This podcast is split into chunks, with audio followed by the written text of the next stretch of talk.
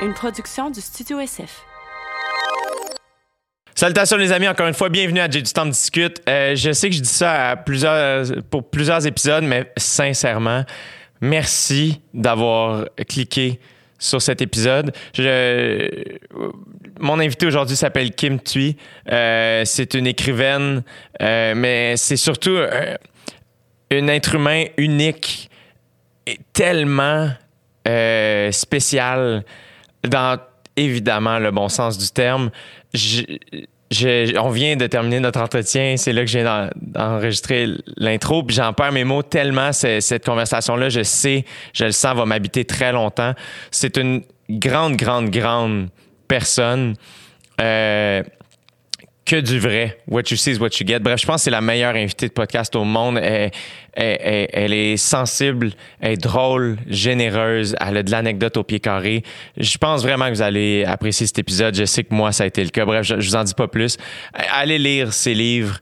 Euh, écouter son émission de télé à la table de Kim. Et, je pense qu'il n'y a jamais trop de Kim Thuy euh, dans nos vies. Bref, et elle m'a fait le cadeau de plusieurs, euh, plusieurs minutes de conversation que voici. Alors, je vous laisse en compagnie de la conversation que j'ai eue avec la sublime Kim Thuy.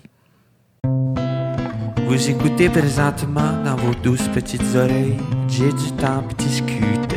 Merci d'être là. Ouais, c'est Jet Stock qui discute. Ouais, c'est Jet Stock qui discute. Ouais, c'est Jet Stock qui discute. Ouais, c'est Jet Stock qui discute.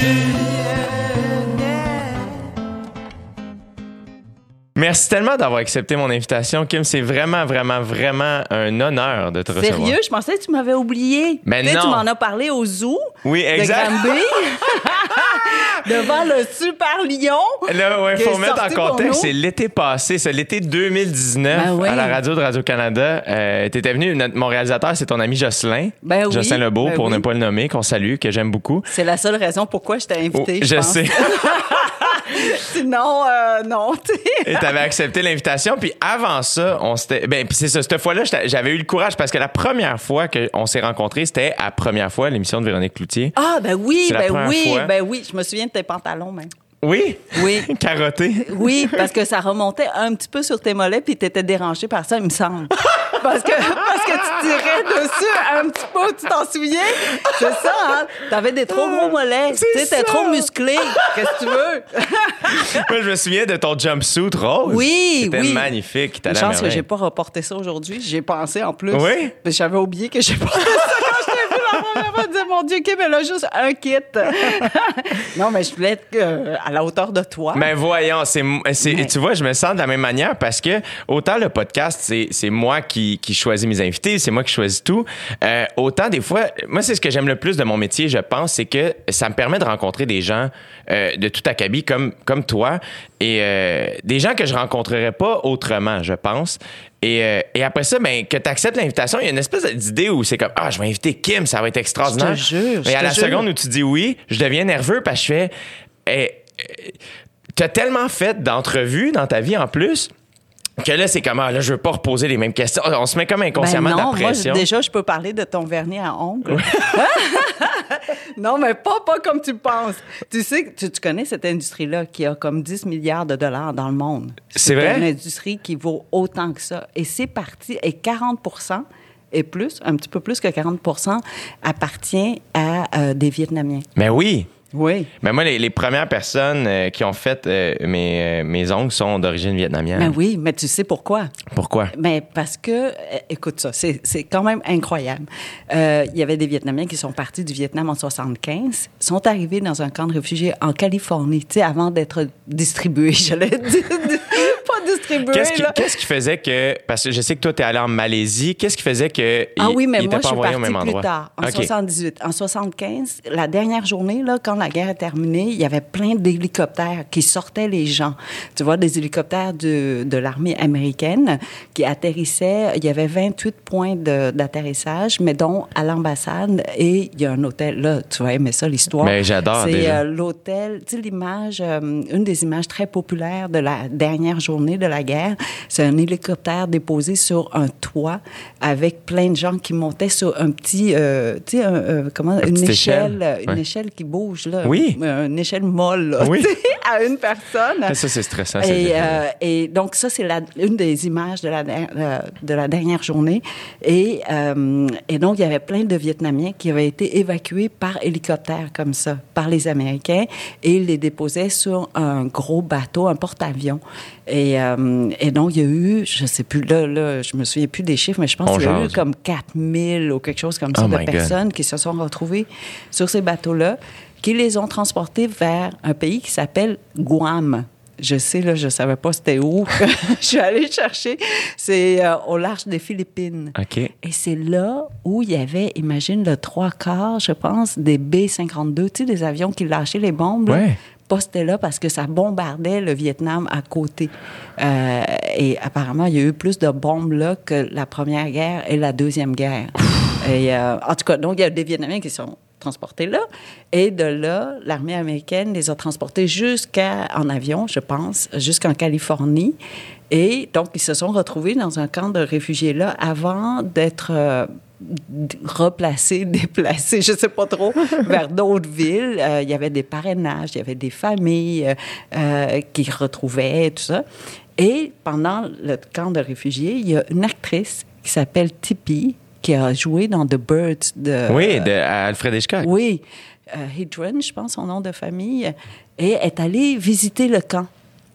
Parce qu'elle avait déjà tourné au Vietnam, puis elle avait comme un attachement, tu sais, puis elle dit Ah, tiens, un camp de réfugiés vietnamiens, va aller voir ça. Euh, non, mais elle voulait aider, puis elle savait pas trop comment. Ouais. Elle arrivait là, puis euh, euh, il y a une femme vietnamienne qui a complimenté ses ongles, qui a dit Ah, quel beau vernis que vous avez. Et c'est là où elle a eu le flash de dire Ah, je vais monter une petite formation. Elle a appelé sa manucuriste pour qu'elle vienne, puis donner une formation à 20 femmes. Et ces 20 femmes-là, on, on- ben, OK, la longue histoire, Ouais. ces 20 femmes-là se sont retrouvées un peu partout aux États-Unis, mais dont une euh, dans une, ah, je sais plus c'était quoi le nom, mais dans un coin plus pauvre de la Californie où il y avait la communauté africaine-américaine. Et donc, elle s'est associée avec une dame qui avait un salon de coiffure, une madame euh, Ouais. africaine-américaine. Et donc, elles ont commencé à offrir le, le- Les le- soins, les soins, ongles. mais à prix beaucoup moindre.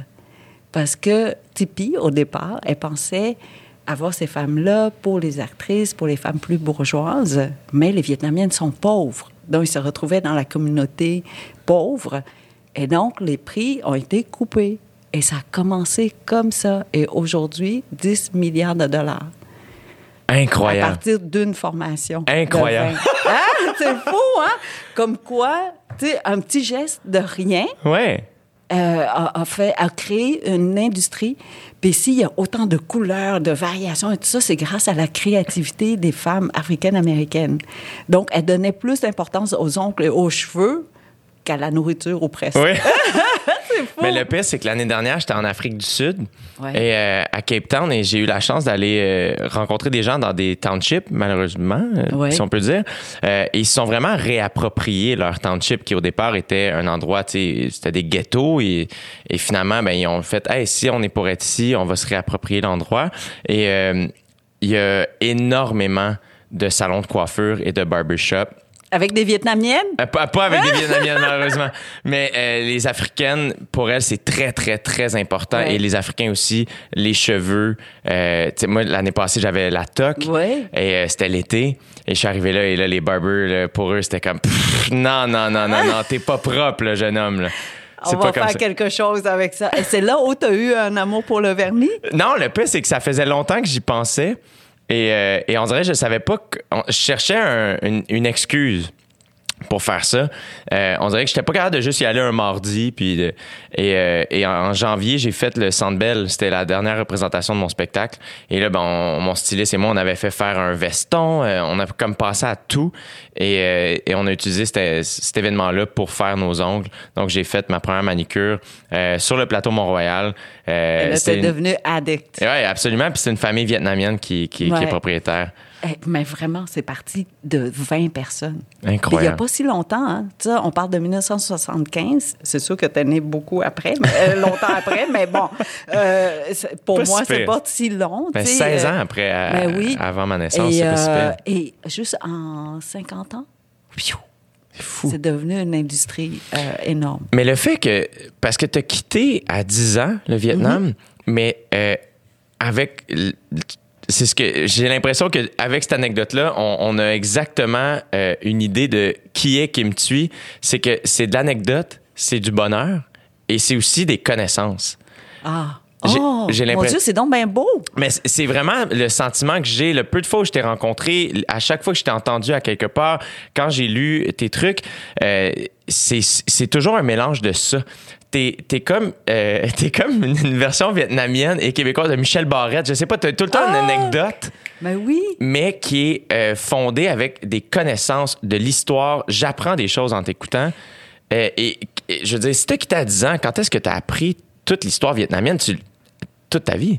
Euh, ben, je te dirais, c'est sûr que tout ce que je connais de la culture vietnamienne, j'ai l'impression, là, c'est comme euh, une espèce de pointe de, ice- de l'iceberg, Ouais. c'est ça qu'on dit, Ouais. l'expression? En tout cas, le début d'une histoire, et c'est la seule différence entre toi et moi. Disons que je sais que ah ça il me semble qu'il y a quelque chose en dessous puis à chaque fois ben, que je creuse ça ça, ça finit plus tu sais comme c'est sûr parce que je suis vietnamienne parce que je sais il y a beaucoup de vietnamiennes qui font des ongles je me dis mais comment ça se fait que ça a commencé? Tu sais, donc tu vas aller chercher tout simplement parce que c'est vietnamien Et t'es très curieuse. euh, oui. Oui, puis en même temps, non, je crois. Je, je pense que je suis une paresseuse intellectu. Ben, non, vrai? intellectuellement.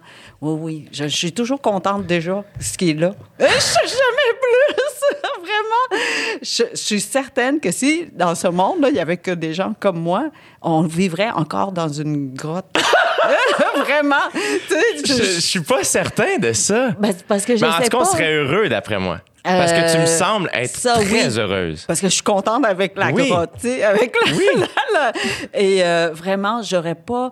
Je te donne. Ah oui, il faut que je te donne cette, euh, cette histoire-là, c'est trop drôle. Euh, tu sais, au début, quand on venait d'arriver, il n'y avait Ouais. pas encore beaucoup de. Ben, en tout cas, de Vietnamiens. Ouais. de- et donc, les salons funéraires, c'était nouveau aussi, tu sais, avec les gens qui mouraient. Et euh, il y avait des rituels euh, à la vietnamienne, tu sais, euh, brûler de l'encens, s'agenouiller et tout ça. Ah oui, ça, c'est tout un problème de ventilation. Tu sais, les salons, nos- les salons funéraires ici sont pas faits pour, Pour avoir des en- de l'encens. l'encens qui, qui brûle partout. Fait que la- la- l'alarme de feu qui part. Ben oui! Non, non! mais oui! C'est comme- Parce que chaque visiteur doit allumer un, un- un encens. Alors, t'imagines le nombre de- d'encens qui brûlent. puis la fumée, mais partout. Écoute, euh, vraiment, il y a eu une adaptation à faire pour la ventilation. Wow! Ça, c'est de un. Mais deux, après ça, nous, euh, dans la famille, normalement, il faut que tu te mettes à genoux à chaque fois qu'un visiteur arrive, puis fait un genre de prosternation devant, euh, devant la personne qui est morte. Ouais. Toi, tu es à côté, puis tu dois faire le même nombre pour, euh, ben, pour redonner ce qu'ils ont donné, en tout cas. Mais tu sais, il y en a des visiteurs. Donc, Oui. tu es tout le temps à genoux, donc ça fait mal en maudit, puis il y a des prières. Dans... Et on avait mal. Ça fait des milli- milliers d'années qu'on a mal aux genoux, mais on n'a jamais pensé, comme une Québécoise, à un moment donné, qui est arrivée là, était mariée à un Vietnamien. Après une journée, elle dit Hey, j'endure pas ça, tu sais, le, le mal de genoux. Le lendemain, elle a acheté des genouillères pour nous tous. Et ça a marché. Mais oui. Mais oui. Mais comment ça? Des milliers d'années, on n'a pas pensé à se faire des genouillères. Tu, tu- tu comprends-tu quelque chose à ça? Donc, c'est pour ça qu'on serait encore dans une... Ben, moi, je serais encore dans une grotte parce que, oui, oui, j'ai juste enduré la, la- la douleur, tu vois. Non, mais ça, je trouve que ça représente vraiment... Euh, ouais, le, le confort n'est jamais un critère chez les Vietnamiens. C'est ça. C'est vraiment, les chaises, là, sont toujours trop hautes. Alors qu'on mesure, ben, on est tout petit. et les chaises sont toujours plus hautes qu'ici. Et les tables aussi. Puis les chaises sont à angle droit, là, 90 Pourquoi degrés. tu penses que, que, que vous êtes comme ça culturellement? Est-ce que, est-ce que parce que vous êtes, êtes-vous plus difficile avec vous-même? Parce que Non. pourtant, vous êtes rieur, euh, vous, vous aimez le plaisir, euh, vous aimez partager. euh, Non, je pense qu'on est juste bien avec ce qu'on a, ce qu'on a là. Ce qui est une bonne chose. Euh, C'est pas une mauvaise chose. oui, oui, peut-être, mais ce serait bien de, tu sais, comme genre faire la recherche pour, euh, je sais pas, avoir l'Internet, ça serait déjà bien. Mais je t'ai déjà entendu dire que euh, le partage euh, arrivait dans la vulnérabilité Oui, et non dans l'abondance. tout à fait. Avec l'année qu'on vient de vivre, est-ce que c'est quelque chose que tu as remarqué? Euh, oui puis non, c'est plus difficile parce qu'on est isolé, dont l'aide est plus difficile, mais en même temps, on fait beaucoup plus attention à nos proches. Hein, T'es d'accord avec moi? Ouais. Soudainement, ah oui, on veut vraiment se souper avec nos parents, alors qu'avant, c'est « Ah non, pas encore, tu sais, ma mère qui veut que je revienne manger. » Alors que là, on a l'impression que chaque repas est compté. Ouais. Peut-être qu'on n'aura pas un prochain repas parce qu'un de, de, de nous va tomber sous, sous la COVID. En tout cas, nous, on en a parlé à la maison. Ouais. Tout de suite, dès le début. Alors, si c'est mon père qui tombe, qu'est-ce qu'on fait? Si c'est ma mère qui tombe, non, on a des scénarios tout de suite. Et après ça, on fait comme, OK, maintenant qu'on sait, pouf, on vit, entre, entre nous le plus normalement possible. Mais, euh, euh, oui, donc je crois que la, la pandémie révèle vraiment euh, nos, ben, ce qui est important, nos priorités, mais aussi nos faiblesses. Là où on a besoin de, euh, de s'améliorer ou de réajuster, tout ça. Donc, il n'y a pas que du négatif dans cette pandémie. Je crois que ça, ça fait un petit, un petit ménage. Ouais. Euh, dans c'est Dans la société. Oui. Et même, est-ce que tu as senti ce- cette introspection-là dans ta maison aussi? Euh, non. Je réfléchis, c'est comme, ben, non, non, non, non, probablement parce qu'on a toujours vécu avec cette pandémie-là en tête, ou on l'a déjà vécu, ces catastrophes-là. Puis tu vois la différence entre le premier confinement puis le deuxième. Déjà, on- aujourd'hui, on peut fonctionner. Ouais. Euh, tu sais, on peut avoir ce podcast, alors que durant le premier, on ne savait pas qu'on peut mettre un plexiglas. Exact. On s'est déjà amélioré. oui, oui, oui. Donc, on est déjà mieux préparé pour la prochaine catastrophe, Oui, oui, oui. d'une certaine façon. Mais nous, il y en a déjà eu. Donc, on est déjà prêt. On est Comme, ah, OK, on y va, on repart, tu sais, aucun problème. Non, je peux pas, je peux même pas te dire il y a un avant ou un après. Pour mes parents, là, euh, ils ont écouté ça à la nouvelle. euh, et puis, ben, OK. Ils continuent, puis ils disent, ah, on a assez de bouffe pour la semaine. Parce qu'on savait pas encore si on pouvait aller à l'épicerie, tout ça. Euh, puis, on habite vraiment un à côté de l'autre. Hein? Ben, ensemble, en fait, on est confinés ensemble. Et euh, non, il y a Fait pas une eu- fois, vous, vous êtes heureux avec ce que vous avez. Oui. Oh oui. Puis vraiment, au début, là, quand on disait, ah, peut-être c'est pas une bonne idée d'aller à l'épicerie tout de suite. Après ça, c'était mon frère qui a été désigné pour aller faire, de- faire l'épicerie pour que nous, on reste propre pour mes parents parce qu'on est confinés ensemble. Ouais. Euh, et puis mes frères, ben, mon frère, il achetait ce qu'il voulait, là. Puis là, mes parents sont comme, ben voyons, qu'est-ce qu'on fait avec ça? Les gars, là, il dit, mais c'est pas grave, on se réarrange, on fait avec ce qu'on a là, puis jamais je les ai entendus là, se plaindre une seule fois. Mais vous me semblez pas être un peuple plaignard. Euh, c'est impossible, je pense. C'est ça. Avec tous les gars qui, avaient, ben, tout ce qui s'était passé là, si tu te plains, tu meurs. Euh, en fait, t'as pas le temps de te plaindre. C'est pas qu'on se plaint pas. On se plaint, je suis sûre. Mais t'as pas le temps. Exact. T'es, t'es en instinct de survie. Tu sais, quand tu cours, là, Ah ouais. t'as pas le temps de faire comme regarder en arrière, à côté, puis rien. Tu, tu fais juste, OK, on y va. Tu sais, puis euh, c'est vraiment ça, je pense. Ben oui, je pense que je suis plaignarde. C'est juste que j'ai pas le temps. tu sais, comme genre, j'avais une rencontre ce matin, puis là, je cours pour venir jusqu'à toi. J'ai pas le temps. Peut-être que je me serais plainte de quelque chose. C'est drôle, euh, j'ai une amie, euh, parce que ta rencontre, c'était un genre de déjeuner, déjeuner Zoom, je pense. euh, Oui. Ben, la mère d'une de mes très bonnes amies On a- était là. Ben, on a parlé de toi. Ben exactement, parce que mon amie, elle m'a texté, Karine, pour ne pas la nommer, qui travaille avec moi sur Occupation Double, euh, qui est une très bonne amie, m'a texté Hey, euh, bonne rencontre avec Kim, I know everything. Puis là, j'étais comme Comment ça se fait? Comment sait? J'étais avec un groupe de femmes extraordinaires. Euh, ben, comme je dis, ils sont des lo- locomotives de, de la société. Tu sais, quand on, euh, ben c'est ça, on, on, a parlé de ça. Tu sais, quand on a... euh, c'est parce qu'ils disaient que j'avais le don de- du bonheur facile.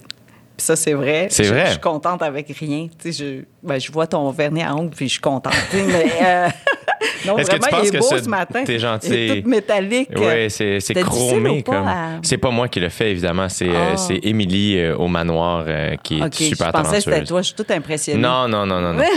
Est-ce que tu penses que ce don, du- parce que je sais que tu dis que tu étais un enfant somme toute calme euh, et que tu as beaucoup, euh, t'as beaucoup pris du Québec, Euh, pas pris Ben mais oui, ben appris oui. mettons. Oui, oui, Et ce, ce bonheur-là, penses-tu que c'est un, résultat de ton histoire? oui.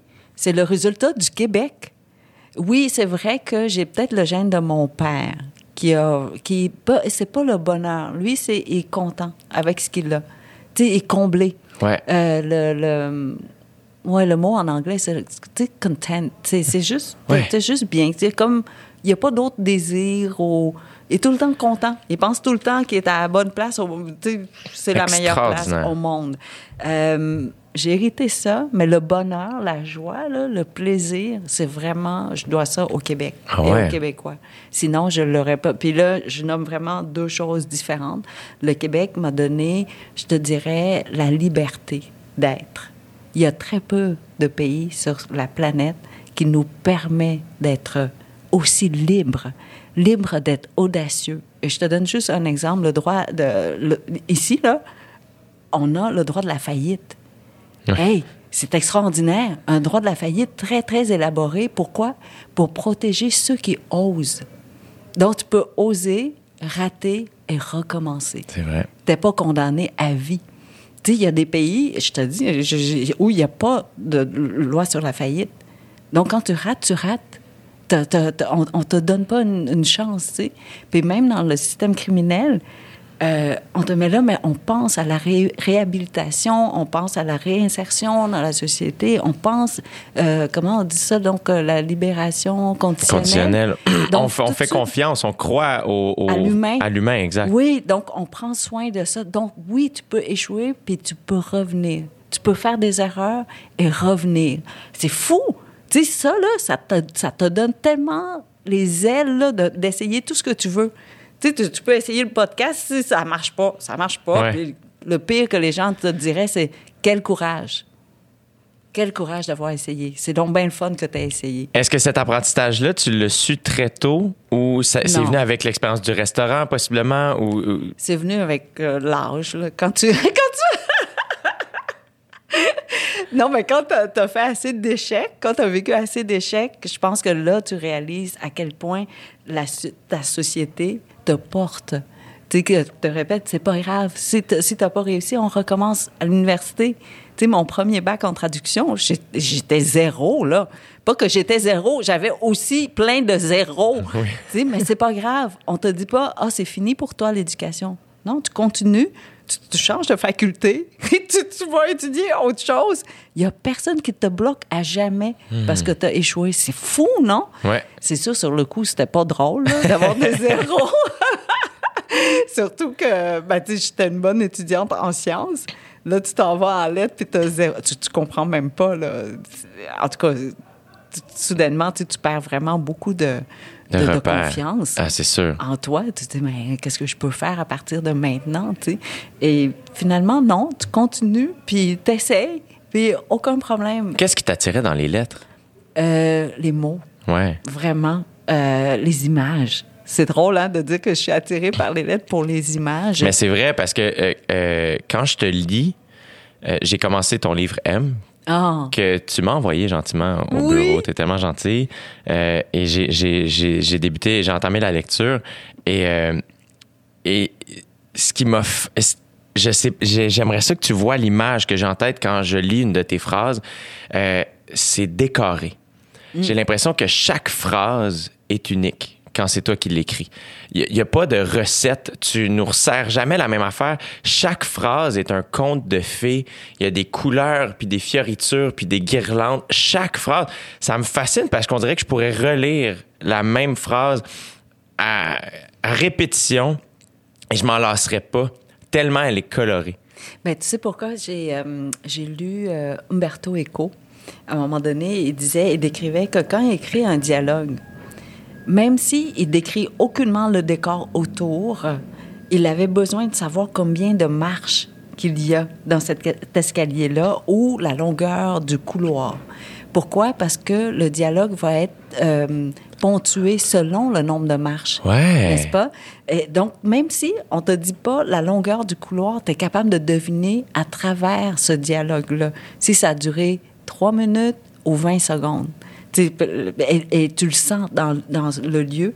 Donc, chacune des phrases que tu as dans, dans mon livre, en tout cas, je- je- j'en avais écrit peut-être 10 autour avant de réussir à en faire juste une phrase. Parce que dans ma tête, j'avais besoin de voir tout le décor autour Ouais. pour pouvoir choisir le bon, le bon mot. Tu sais, sauter et sursauter, c'est pas pareil. Non. Et donc, juste choisir le bon mot, tu vois toute l'image qui est autour. Ouais.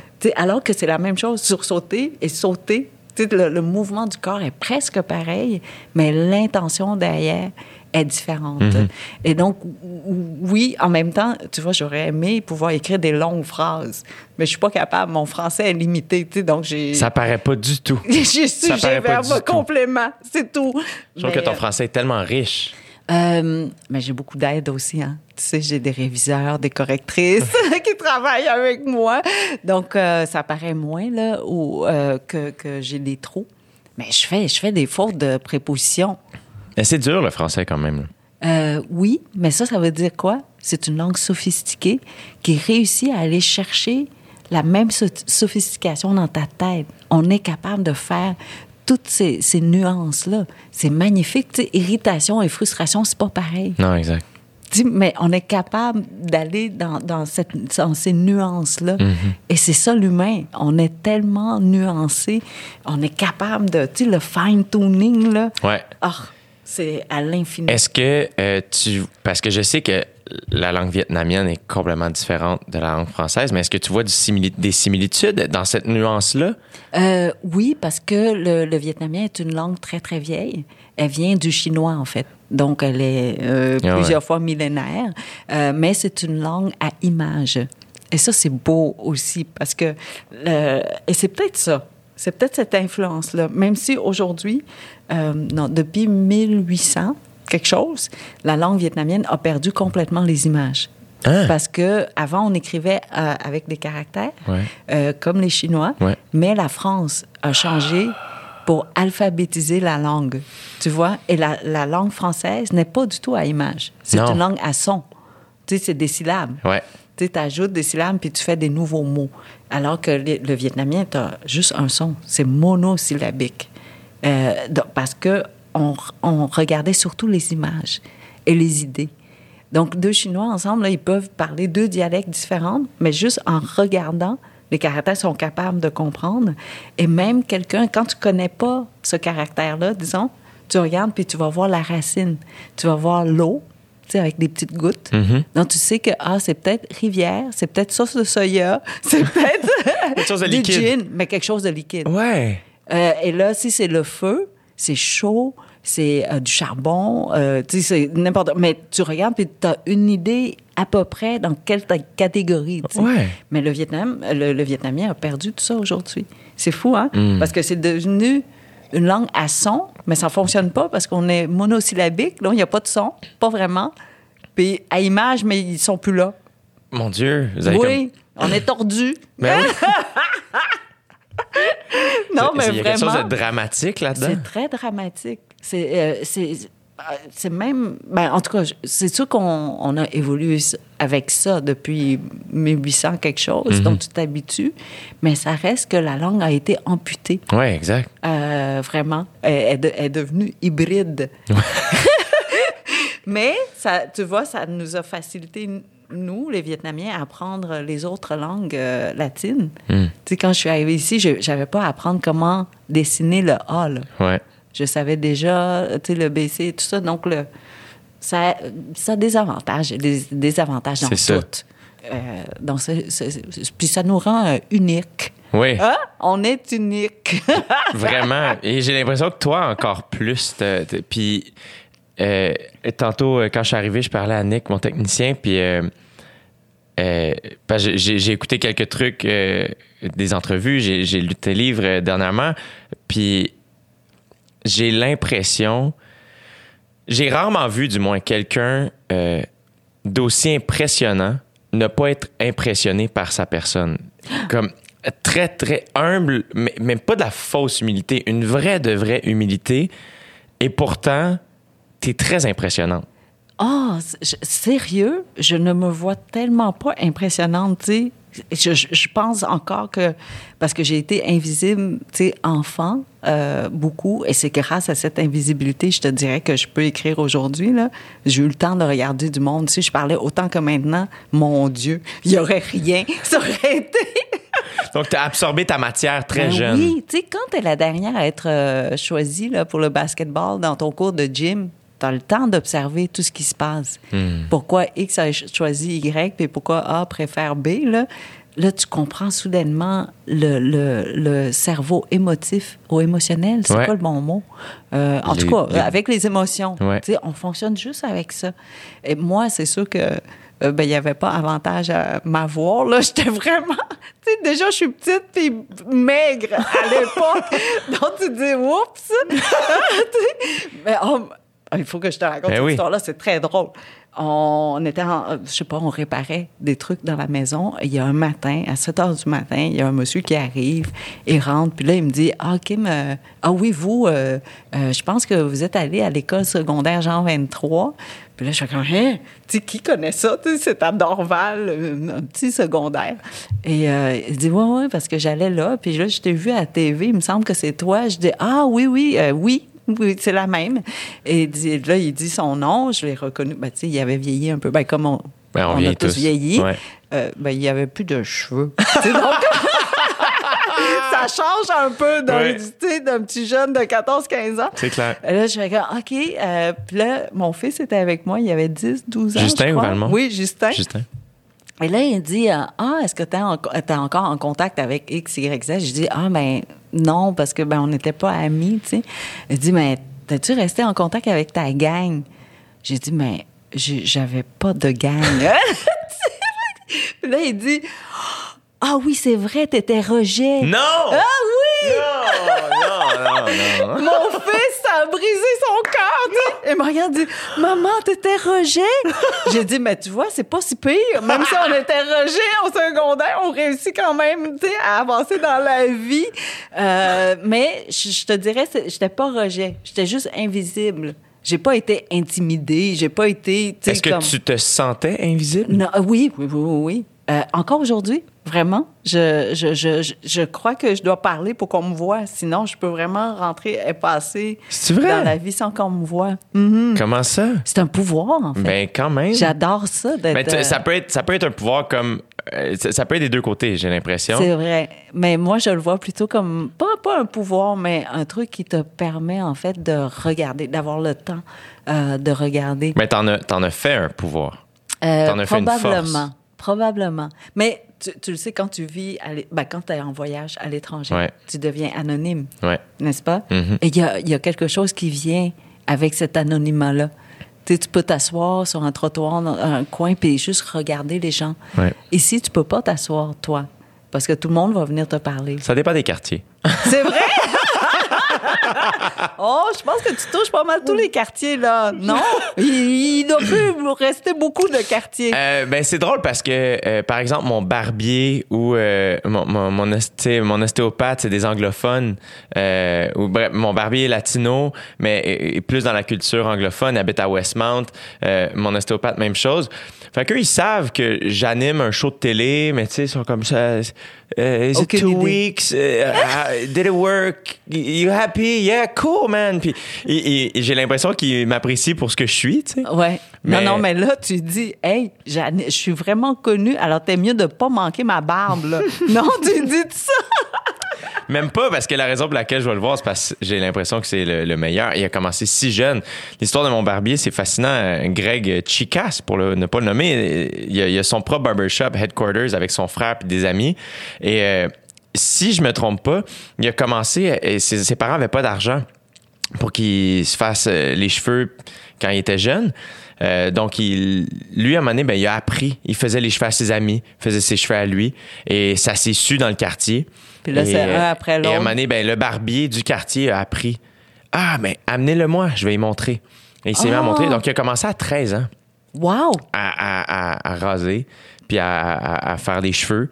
Et moi, il a commencé. Là, il a, écoute, il a-tu 24 ans? Ça doit faire 6 ans qu'il me, fait la tête. OK. Fait que moi, quand je l'ai rencontré, il avait 18. Puis- un barbier, ça fait-tu juste le visage ou partout sur le corps aussi? non, c'est juste le visage.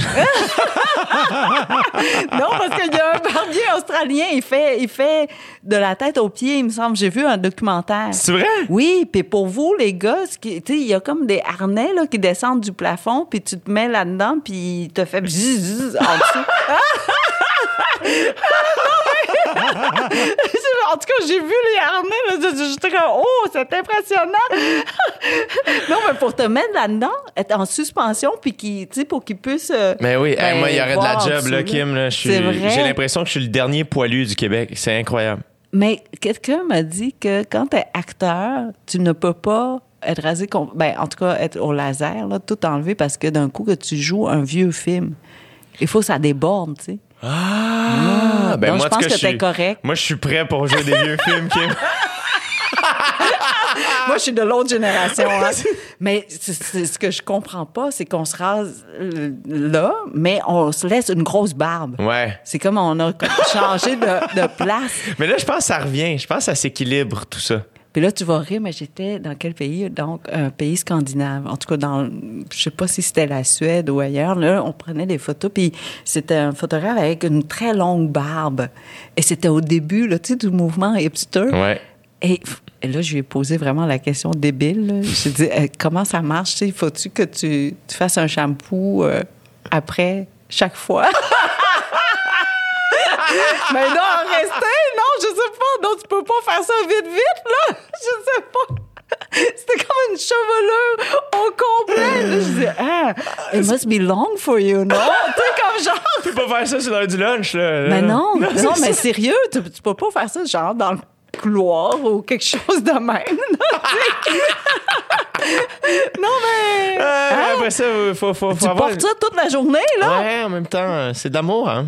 Euh, euh, Je sais pas. Des fois, c'est pas d'amour du tout. non, mais toi, t'as jamais eu une grosse barbe. J'ai quand même eu, euh, à la fin de l'année passée, euh, juste avant que je me rase les cheveux, je l'ai fait en janvier au Centre Bell, euh, juste avant, la fin 2019, sachant que j'allais me faire raser la tête, j'ai laissé aller mes cheveux. Je pense que je les avais pas coupés depuis plus qu'un an. Et euh, à la fin, j'ai laissé la barbe aller aussi. J'aurais aimé ça, être capable d'avoir une belle longue barbe, mais je pense qu'elle était, était jolie jusqu'à un certain point. Puis à un moment donné, elle, devient, elle devenait super weird. Moi, j'ai des, j'ai des, euh, des couettes, comme, comment on appelle ça? Des, euh, Ça frise, hein, ça, frise frisonne. pas, c'est euh, des... Euh, voyons, je cherche mes Des mots. mèches rebelles. Genre. Ouais. Genre, euh, on reviendra sur le la mot rebelle. Parce que Oui. je sais que t'as une anecdote là-dessus, je trouve ça cool. Mais c'est pas grave, c'est que t'aies pas de barbe parce que le reste est poilu. Oui, c'est, non, mais j'en ai une, mais c'est juste que ici, en tout cas, elle, elle- virait des rosettes. Ah a des oui, rosettes des partout dans la tête. rosettes. Et j'en ai aussi ici, mettons ça. Fait que c'était Ah. pas super beau, mais je la laissais aller. Puis là, ben, depuis, je me suis rasé euh, la tête et la barbe.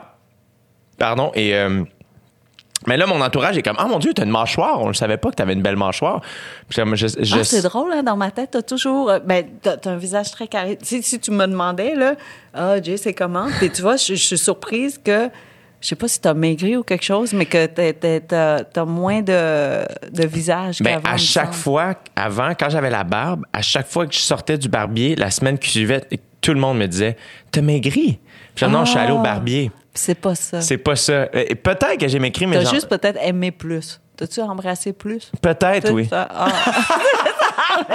Ah non, ça donne du muscle. Je sais plus. Qu'est-ce que ça fait? Mais c'est ça, j'ai comme découvert que. Puis même, en fait, c'est cute parce que quand j'ai commencé à me laisser pousser les cheveux et la barbe, euh, ma mère était inquiète parce que je commençais en humour Ouais. et, euh, et on me disait beaucoup que j'étais un beau garçon. Ouais. Et euh, en humour, au début, je, sais, je sentais que c'était pas nécessairement tout le temps un avantage. Moi, je voulais qu'on me dise que j'étais drôle. Je voulais pas Hmm. qu'on me dise que j'étais beau. Mais tu peux être beau et drôle. J'ai appris ça avec le temps maintenant, Kim. De- Ouais. j- Depuis. Mais toi, t'as toujours su que t'étais beau? Je sais pas. Je pense que oui, mais euh, moi, j'ai grandi avec beaucoup d'eczéma Ah. sur le corps. Donc, euh, j'ai jamais eu la confiance d'un beau garçon, je pense. Parce qu'on me t'as plus disait... d'eczéma? J'en refais dans, des, dans certains moments plus stressants. Mais moi, j'ai grandi en me faisant dire Wesh, t'es bien dégueulasse. Fait que j'ai, j'ai jamais été très euh, confiant par rapport à mon physique. Et mon apparence, curieusement. Puis j'étais très maigre quand j'étais petit aussi. Fait que moi, j'étais comme complexé, mais de l'autre côté. Tu sais, j'étais un, un joueur de hockey, euh, puis j'étais maigre. Fait que c'était comme une espèce de complexe particulier. Mais je pense pas que ça m'habitait. C'était pas un complexe, mais c'était une réalité. Fait que. Ça t'a pas marqué tant que ça. C'est juste Non. que t'étais plus maigre. C'est ça, exact. Ouais. Mais Exact. t'étais visible. Exact. Ouais, oui, oui, ça, oui. De l'eczéma partout. Mais c'est ça. Puis quand j'ai commencé à me laisser pousser la barbe, les cheveux, j'ai l'impression que ma mère était inquiète parce qu'elle avait peur que. elle- elle- elle- je pense qu'elle avait peur que ce soit pour me cacher. Ah, oui. Alors qu'à un moment donné, comme, non, mais ça donne que c'est la mode. Ça, j'essaye de quoi, tu sais. Oh oui, il y a de la barbe. C'est ça, la barbe partout. non, mais moi, j'aime ça. J'aime beaucoup euh, le geste. Tu vois, j'ai trouvé ça tellement sexy les premières fois que je voyais un homme se raser. Mais oui. Parce que les Asiatiques, on a moins de barbe. Ouais. Donc, c'est rare que tu vois un homme vraiment là, mettre la mousse puis se raser. euh, et je, je me souviens, là, j'étais fascinée par le premier homme que j'ai vu qui, euh, qui se rasait la barbe. Ça, C'était la plus belle chose. Te souviens-tu c'était qui? Oui, mais non, ça, ça, m'a- c'est ma- ça- ça m'est arrivé très tard dans, dans ma vie. Les hommes ne veulent pas de moi. Sérieux? C'est impossible. Je te le jure. Hein? Il n'y a pas un homme qui m'a invité à un verre de ma vie. Impossible. Oui, je te Ah oui, non, une fois, le chauffeur de taxi euh, à Paris, qui est devenu mon ami d'ailleurs, pour vrai? un Diabolo menthe. Ah, c'est beau, hein, le nom. Ben oui. C'est juste du euh, cl- club D'accord. soda avec un peu de menthe, un sirop de menthe. Mais ça s'appelle Diabolo menthe, je pense. Là, je te dis ça, mais il me semble que c'est ça. Et euh, Les- les- tu te faisais pas inviter en date? zéro. Ah, pourquoi tu penses? J'ai toujours eu à courir après les gars euh, pour, pour les avoir. Puis, pas, pas courir une fois, deux fois, là, un an. Tu sais, genre courir vraiment, là, essayer de convaincre quelqu'un. Ah non, non, le papa de, de mes enfants, un an. Puis après un an, il dit OK, on, on essaie un peu. OK? C'était comme à l'usure. Vraiment. Puis ça m'a pris, je pense, 20 ans finalement pour qu'il dise OK, il y avait quelque chose là. Mais euh, non, non. euh, quand je te dis que je suis invisible, vraiment. Et je travaillais dans un bureau d'avocats qui avait 100 cas qu'avocats. Hein? Et la plupart étaient des hommes. Pas la plupart. Il y avait que 10 femmes sur 100 Un peu là. hommes. Ouais. Ouais. Donc, il y avait. Moi, je considère qu'il y avait que des hommes. Là. Ouais, ouais. À 10, on, on compensait pas vraiment. Non, non, là. non. Et tout le monde avait plein d'histoires. Ils venaient dans mon bureau, là, les gars comme les filles, ils fermaient la porte, ils disaient Hey, tu sais pas ce qui est arrivé hier, ta, ta, ta. Donc, j'avais l'histoire de tout le monde. J'étais la, la confidente. One of the boys. Mais jamais, euh, ouais. Non, ils me voyaient C'est pas souvent comme ce qui arrive, je pense, avec les confidents. Ça se peut-tu? Probablement. Mais mon, euh, ben, le, le père de mes enfants, il disait que j'étais euh, était surprise que je sois euh, sexuelle. Il pensait que j'étais asexuelle. J'étais comme, hein? Comment ça, je suis asexuelle, tu sais? Mais, ben oui. T'imagines? Donc, euh, voilà. Je sais pas qu'est-ce que je fais de pas correct. Peut-être c'est mes hormones. J'ai peut-être pas les bonnes Je pense pas hormones. que tu fais rien. Euh, Je, je sais pas. euh, je sais pas si je crois à ça, le fait de. euh, de c'est faire- les hormones? Non, de faire quelque chose de pas correct quand t'es juste toi. Ouais. Des, des fois, quand on essaie d'être autre chose, là, je pense qu'on peut être maladroit, mais je sais pas si on est juste nous-mêmes. Je sais pas à quel point. Ah, tu viens de toucher un point. Je viens de trouver la réponse. C'est quoi? C'est la première fois, là. Je viens de flasher ça, là. ben, c'est ça, c'est parce que je savais pas être moi. Tu penses? Ouais, ouais, ça a pris du temps. Euh, J'étais comme une fleur qui, qui, euh, qui refusait de- d'éclore, probablement. Donc, on pouvait pas me voir. Ah, Et je, parce que je- moi, je ne me voyais pas. voilà. Hey, t'es mon psy? De l'autre bord d'un plexiglas. Oui, oui, oui. Non, non, mais je suis allée chez le psy une fois. Euh, ben, une fois. C'est vrai que c'est pas en une fois que ça non, marche. c'est ça. La première fois, c'est plus facile parce que tu sais pourquoi tu y vas. C'est la deuxième fois qui est compliqué. Non, mais la personne, la, la psy, elle, elle m'a mise à la porte, là, après deux heures. Puis j'ai demandé deux heures, hein, 120 minutes, pas, pas 110 Pas niaisage, minutes, là. Parce que ben, je trouvais que j'étais en retard sur tout le monde, là, tu sais. Je- Donc, je dis, hey, je veux y aller, je veux y aller. À Puis, quel moment t'es allé euh, consulter? euh, euh, un moment où, je pense que c'est là, euh, le, le moment où soudainement, je voyais toute la liberté devant moi. Puis je ne savais pas comment saisir cette liberté-là. Tu sais, Parce qu'il faut comprendre. euh, D'abord, tu sais, quand je te disais que le, Qué- le Québec nous donne cette liberté-là, je ne le savais pas. Puis c'est fou parce que quand tu vis dans un endroit, durant les premières années, c'était difficile. Tu sais, tu, tu vis dans un endroit où il y avait des couvre-feux, où il fallait euh, demander permission pour aller dormir chez ta cousine, où il fallait pas que tu parles, il faut pas que tu lises, il faut pas que tu écoutes la musique et tout ça. Tu arrives dans une place aussi libre qu'ici, tu ne sais pas par où commencer. C'est trop grand, c'est c'est juste trop tu sais, quand vraiment, là, je me souviens, là, la première question de, de- une des premières questions des profs, c'était quelle est ta couleur préférée? Et là, devant toi, là, il y a mille couleurs dans la boîte de Crayola. Tu sais pas quoi choisir. Vraiment. Parce qu'on t'a don- jamais donné le choix. ben non, parce que même au marché, tu peux juste acheter ce qui est disponible là. Parce que la madame qui vend des carottes, là, peut-être qu'elle a marché sur une mine puis elle n'est pas arrivée cette journée-là. Donc, oublie les carottes, même si tu avais en tête les carottes. Donc, très souvent, le, le- on ne savait pas, tu sais, on ne peut pas vraiment planifier le menu d'avance. Tu y vas, puis tu espères juste que tu vas trouver ce que tu veux. Tu sais, c'est sûr, Là, je te dis ça, on était très choyés. Là. Je, je venais d'une famille euh, euh, qui avait les moyens, donc ils pouvaient vraiment trouver tout ce qu'ils voulaient. Mais pour le commun des mortels, je te dirais, tu sais jamais euh, qui va être au marché. Je peux comprendre maintenant à quel point vous êtes euh, naturellement heureux avec ce que vous avez, connaissant ces histoires-là. Mais oui, puis tout venait par saison. Tu vois, ce matin-là, si la dame, elle a pu, euh, je sais pas, cueillir des fleurs de jasmin, ben soudainement, elle a un petit panier de, de, de fleurs de jasmin. Puis là, quelqu'un va faire Ah oui, on va faire tel dessert ou on va faire telle couronne de fleurs à la maison. Mais tu planifies pas d'avance. Et ça devient précieux parce que ça, ça passe à ce moment-là. Si tu saisis pas le moment présent, c'est fini. Donc, est-ce que, est-ce que, est-ce que tu penses que vous êtes euh, les, les- les gens d'origine vietnamienne, vous êtes peut-être plus euh, instinctifs, plus ou, ou- ou- On se laisse aller peut-être plus ça. facilement. Il y a un lâcher-prise naturel. voilà. Tu sais, comme dans, dans, dans mon cas, j'ai au- je sais d'avance que j'ai aucun contrôle sur rien. Ça ne veut pas dire que tu ne planifies pas. C'est sûr que je planifie pour le pire tout le temps. Dans le sens où tu sais que le pire peut arriver pour vrai. Ouais, c'est ça. Le Donc, vrai ton pire, ouais. testament, là, t'es mieux de l'avoir fait. Là, toi, je sais pas si tu l'as fait, mais fais-le, là. OK? Prépare-toi au pire, le jeune. Non, non, mais tu sais, je te prépare déjà. Ben Ben, oui. je te prépare déjà. Tu sais, je te parle comme si j'étais ta maman, là. mais. Non, mais les choses peuvent arriver. Ouais. Et en fait, quand tu te prépares comme ça, avec les testaments et tout, c'est pour les autres que tu le fais. Pour que eux, ils n'aient pas à gérer tous les, tous, tous les, les fils pas Ouais. noués. Sais, on va savoir à qui tu veux donner, euh, je sais pas, ta boucle d'oreille euh, Dans le nez. dans le nez. Tu sais, si quelque chose arrive. Je vais t'en donner à toi, Kim. Oui!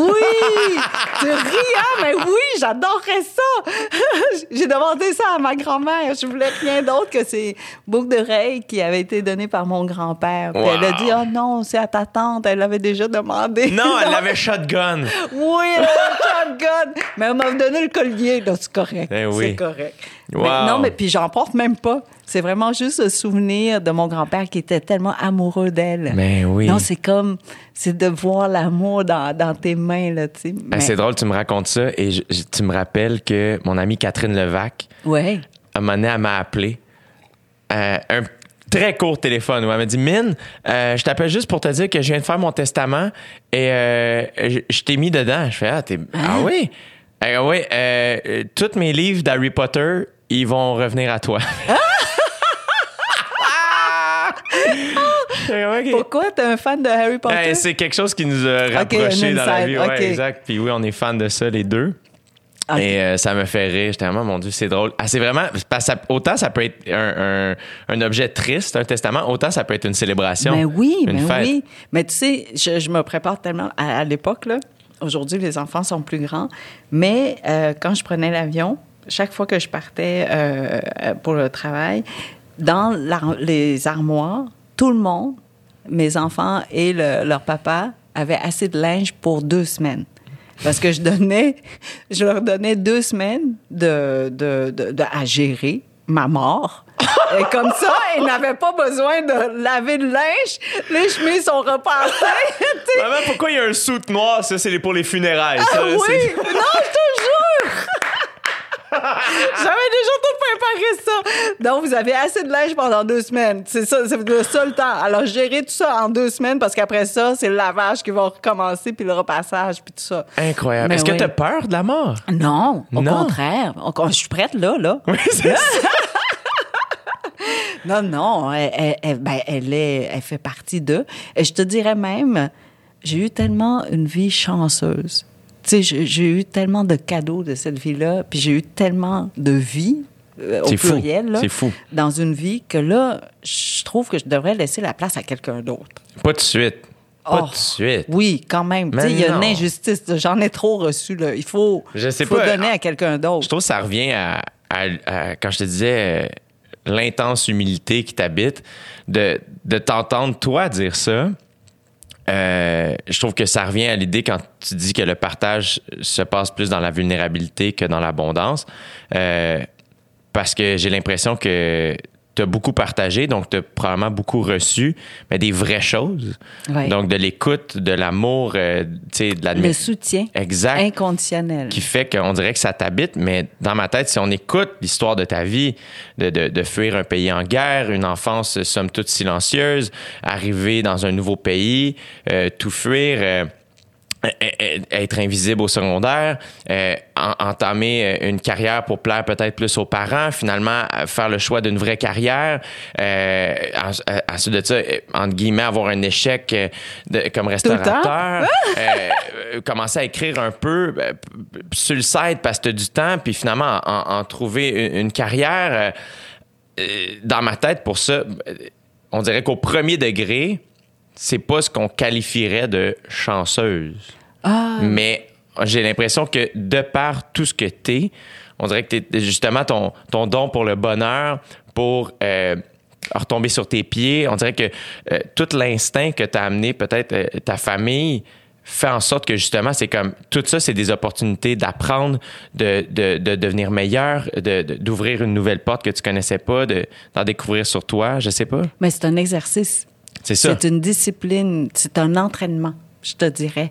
Parce que pour le, on pense toujours que le verbe aimer est le premier verbe hein, qui nous vient puis que c'est facile, mais non. C'est le mot détester. Ça, c'est notre premier réflexe.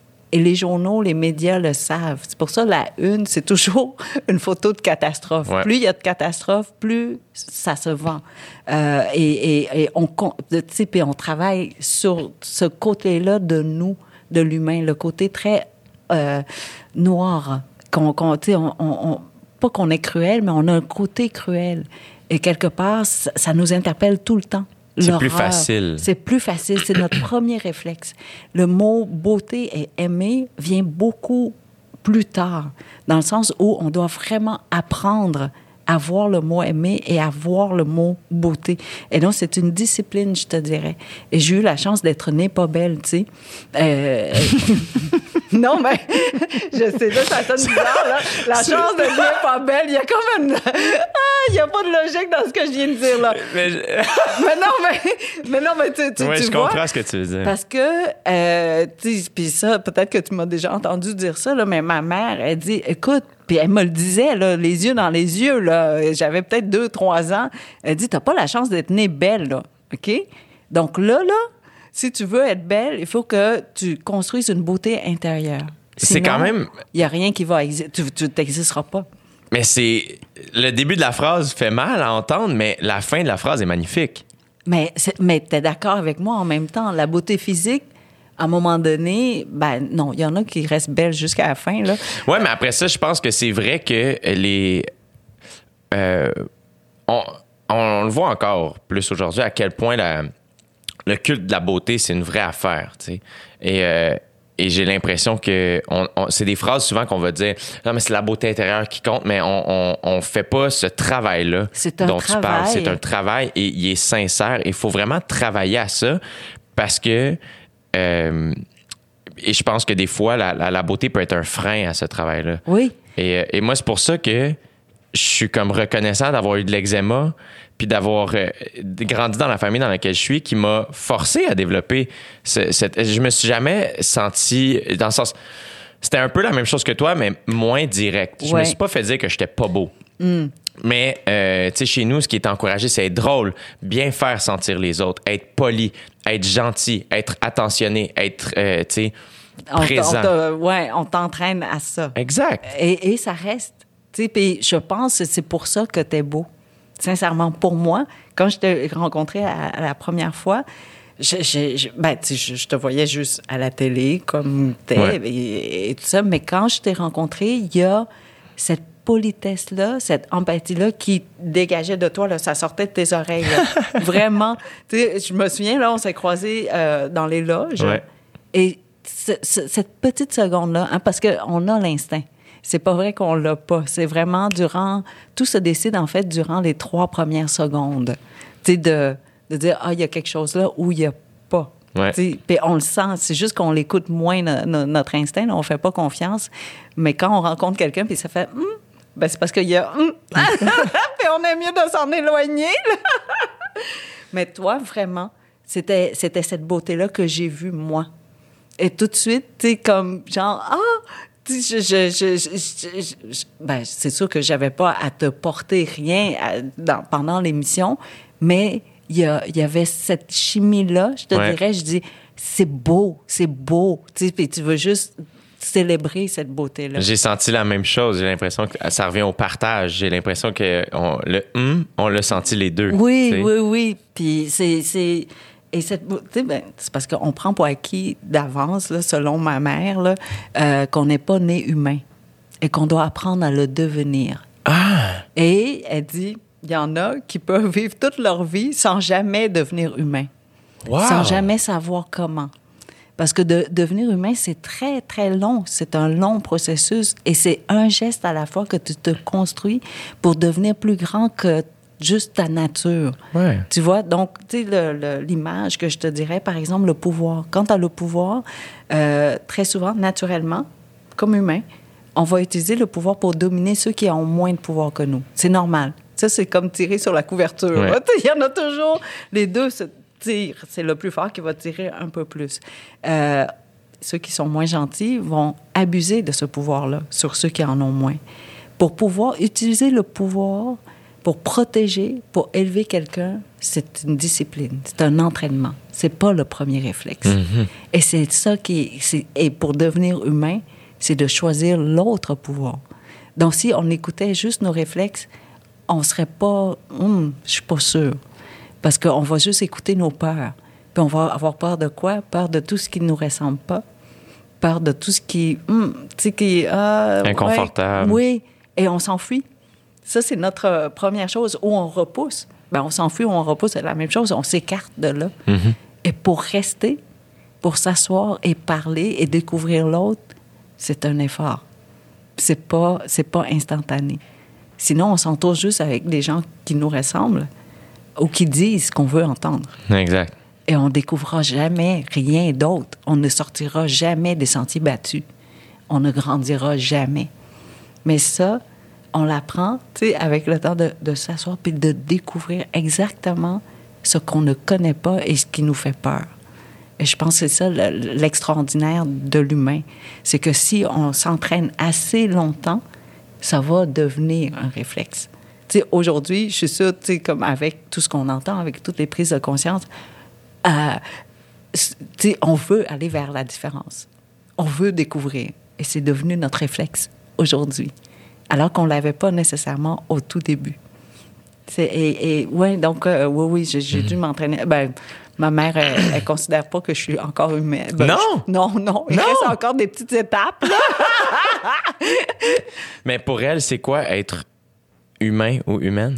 Je te donne un exemple puis tu vas voir. Ouais. Chaque fois que je lui annonce, ah, je reçois, euh, je sais pas, une tape dans le dos, là, une reconnaissance ou un prix, Ouais. la première chose qu'elle va me dire, c'est bon, ben maintenant qu'on te donne le prix, tu dois travailler pour être à la hauteur de ce prix-là. Donc, c'est, tu, donc, on te demande de t'aspirer vers ce prix-là et non pas. euh, euh, le prix n'arrive pas comme une confirmation de qui t'es. Un prix, c'est pour te dire que tu dois être à la hauteur voici ce qu'on pense que tu es capable de faire. Wow. Alors, go, là. Travaille pour arriver pour mériter le prix. Est-ce que pour toi, ça, ce, ce- ce genre d'enseignement-là, c'était euh, une forme de pression ou de la motivation? C'est la motivation pour moi. Puis c'est vrai, il y a, y a, les trophées, il n'y a rien qui est chez nous. Euh, ce qui était gagné en Italie, par exemple, reste en Italie. Ce qui est gagné en France reste en France. Ici, c'est à ma maison d'édition ou chez mes parents parce qu'ils en veulent. Euh, mais sinon, euh, j'ai rien. Euh, Parce que tu as peur de nourrir? non, parce que le meilleur est, est- est- est- est devant toi. C'est pas derrière toi. Ça, c'est fait. C'est comme une borne. De Ouais. dire, t'es rendu à kilomètre 50, mais tu veux continuer parce que tu veux découvrir encore. Tu vois, je te disais que je suis prête à mourir aujourd'hui, pas parce que demain sera moins beau. Pour moi, demain va être encore plus beau, puis l'après-demain. Si j'étais morte hier, je t'aurais pas rencontré aujourd'hui, tu sais. Euh, mais c'est à l'infini. La beauté est à l'infini. Donc, euh, à un moment donné, il faut arrêter. Tu sais, c'est comme un buffet chinois, là. Il faut que tu arrêtes. tu sais, faut pas tout mettre dans l'assiette. Mais tu vois, je trouve que ça revient à tantôt quand, quand tu disais que tu n'étais pas curieuse. J'ai l'impression que tu l'es parce que tu veux voir la suite, mais en même temps, tu n'es pas avare de cette curiosité-là parce que tu te- un peu de, de ce que tu retiens de ton père, tu es heureuse de, du passé. Hum, tout à fait. Tout à fait. Heureuse d'avoir vécu C'est ça. D'avoir, d'avoir eu la chance de. Tu sais, puis ça, je dis souvent, le, le verre moitié vide, moitié plein, là, je sais pas lequel est positif. Vraiment, chaque fois, il faut que je réfléchisse. Je dis, mais voyons, c'est lequel, laquelle des deux expressions est positive? Non, mais laquelle, tu sais, parce que moitié vide, ça veut dire que t'as encore de la place pour remplir. Oui. OK? Non, mais c'est vrai! Wow, oui, c'est vrai. Moitié plein, c'est parce que t'as pu boire déjà, le, dont lequel est négatif là-dedans? Les- de- de- aucun. Puis moi, je vois pas la vie comme ça. Pour moi, là, la vie, là, c'est les chutes Niagara qui tombent, là. Puis j'ai juste un verre d'eau pour ramasser tout ça. Donc, ça déborde tout le temps. Ça déborde. tu n'es même pas capable de remplir le verre comme il faut parce que ça déborde. Les chutes, ils tombent dedans, puis ça déborde. Est-ce que tu t'es toujours senti comme ça? Oui. La vie a, été, a toujours été, ah, mon Dieu, mille fois plus grand que. Ma vie, là, je parle pas Ouais. juste de la vie. Ma vie est pas à moi. Euh, Je pense qu'il y a eu comme une mauvaise euh, assignation, là. Ça appartient à quelqu'un d'autre. Puis je suis comme. ah! Puis là, quelqu'un s'est trompé, me l'a donné. Puis là, je suis comme la gardienne. Tu sais, soudainement, t'as le bébé, là, puis tu dois prendre soin du bébé. Puis tu fais. Ah! Donc, un jour, ben, tu sais, j'attends, là. J'essaie de bien garder le bébé jusqu'à temps que quelqu'un vienne le, le- le retrouver, le- leur, leur vie. C'est vraiment comme ça que tu te vie. sens. Oui, oui. Non, non, mais c'est pas à moi. C'est pas à moi tout ça. C'est trop. C'est trop. On ne m'a pas mise au monde avec les talents pour être à la hauteur de cette vie-là. Tu comprends? Elle est trop vite. Elle est à 10 km devant moi. Puis je, fais juste. Ah, je cours pour me rattraper, là. Mais non, non, non. C'est pas. C'est trop. C'est. Mais en même temps, est-ce que tu penses que c'est un talent ou, parce que oui, il y a du talent, mettons, dans, dans l'écriture ou dans. Mais est-ce que tu penses que. euh, parce que, mettons, l'idée du succès, là, euh, je sais pas si je suis un fan de ce mot-là, mais euh, moi, quand j'entends qu'il me tue et quand je, je t'observe et quand je, je consomme ce que tu fais, ce qui ressort, c'est un mot que j'adore, mais qui est souvent comme trop utilisé, mais faut pas oublier sa nature propre qui est magnifique, c'est l'authenticité. Ah oui. Ben, j'ai pas une autre version de moi. C'est ça. Ce que tu vois là, puis dans ma cuisine, c'est la même. Mais tu parlais de succès et de talent. Et ça, je, je- je vais te le lancer à toi. Parce que je pense que c'est le travail. Et ça, tu sais, je l'ai su avec l'émission première fois, que tu es un travaillant. Tu as toujours travaillé sur, tu pour les connaissances que tu acquiers, pour le, le talent que tu possèdes. Il y a eu beaucoup de travail derrière. C'est pas venu comme ça, là.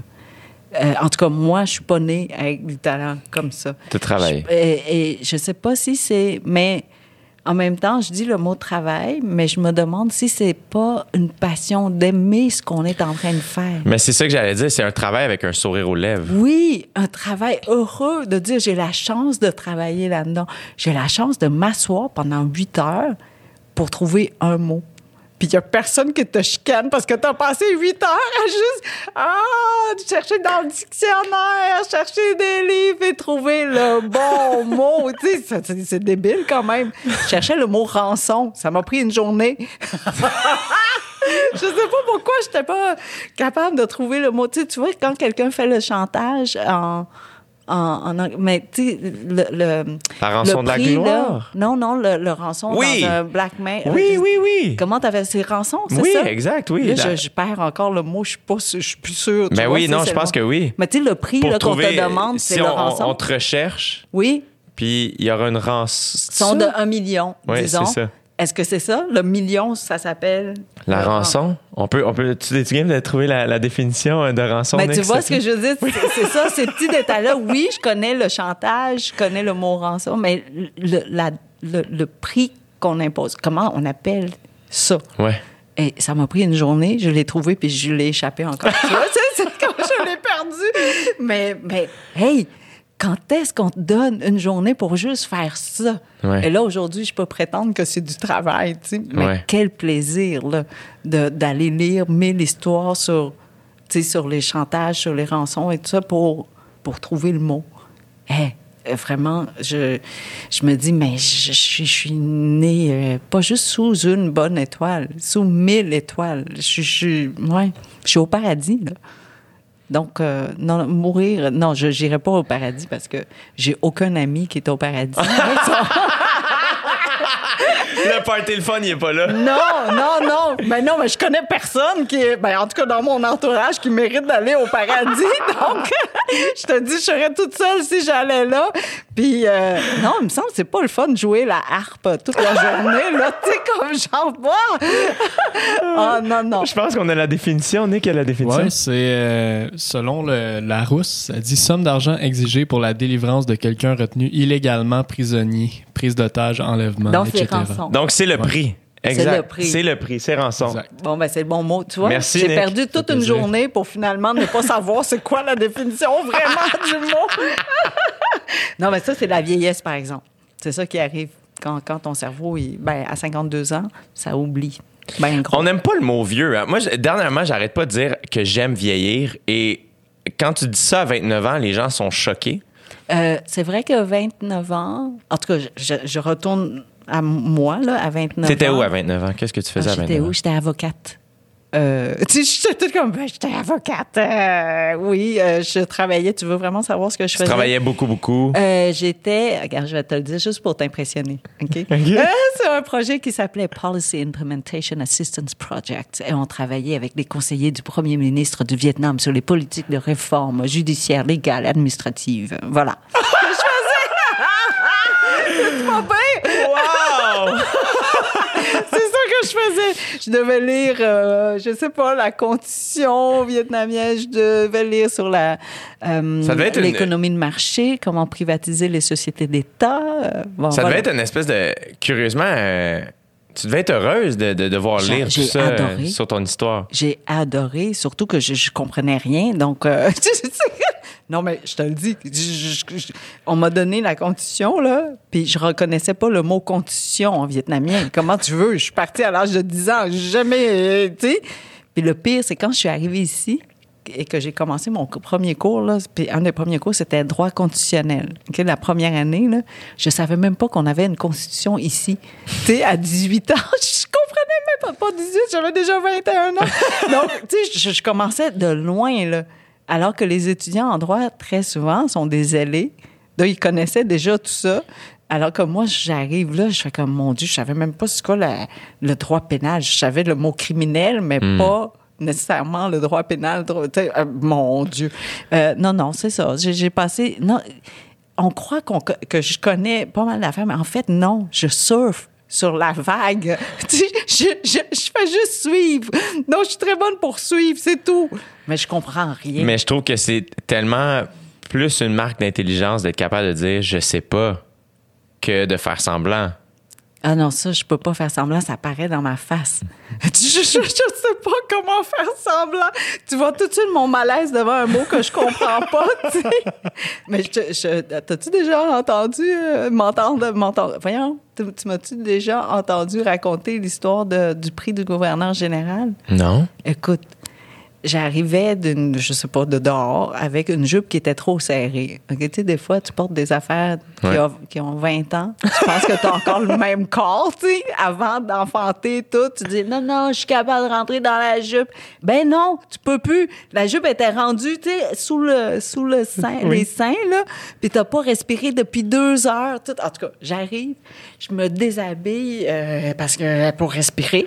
Le téléphone sonne, puis c'était à l'époque où j'avais pas encore de téléphone cellulaire. Donc, je prends le téléphone, la dame, elle me dit euh, Ah, euh, nous avons le plaisir de vous annoncer que vous avez euh, que vous êtes la lauréate du Grand Prix littéraire du gouverneur général. Là, j'étais comme, mon Dieu, je cherchais mon dictionnaire. Il était pas prêt. J'avais pas Nick pour l'appeler et dire Nick, Nick, c'est quoi la définition de lauréate? puis là, je savais pas. Non, j'ai dit à la dame, j'ai dit, excusez-moi, est-ce que vous pouvez me donner la définition du mot lauréate? Wow! Oh my God! T'imagines, c'est la femme qui appelle, mais moi, je Est-ce que vous pouvez me donner la définition? Là, elle comprenait pas ma question, là. Elle dit, ben, ça veut dire que vous avez gagné le prix?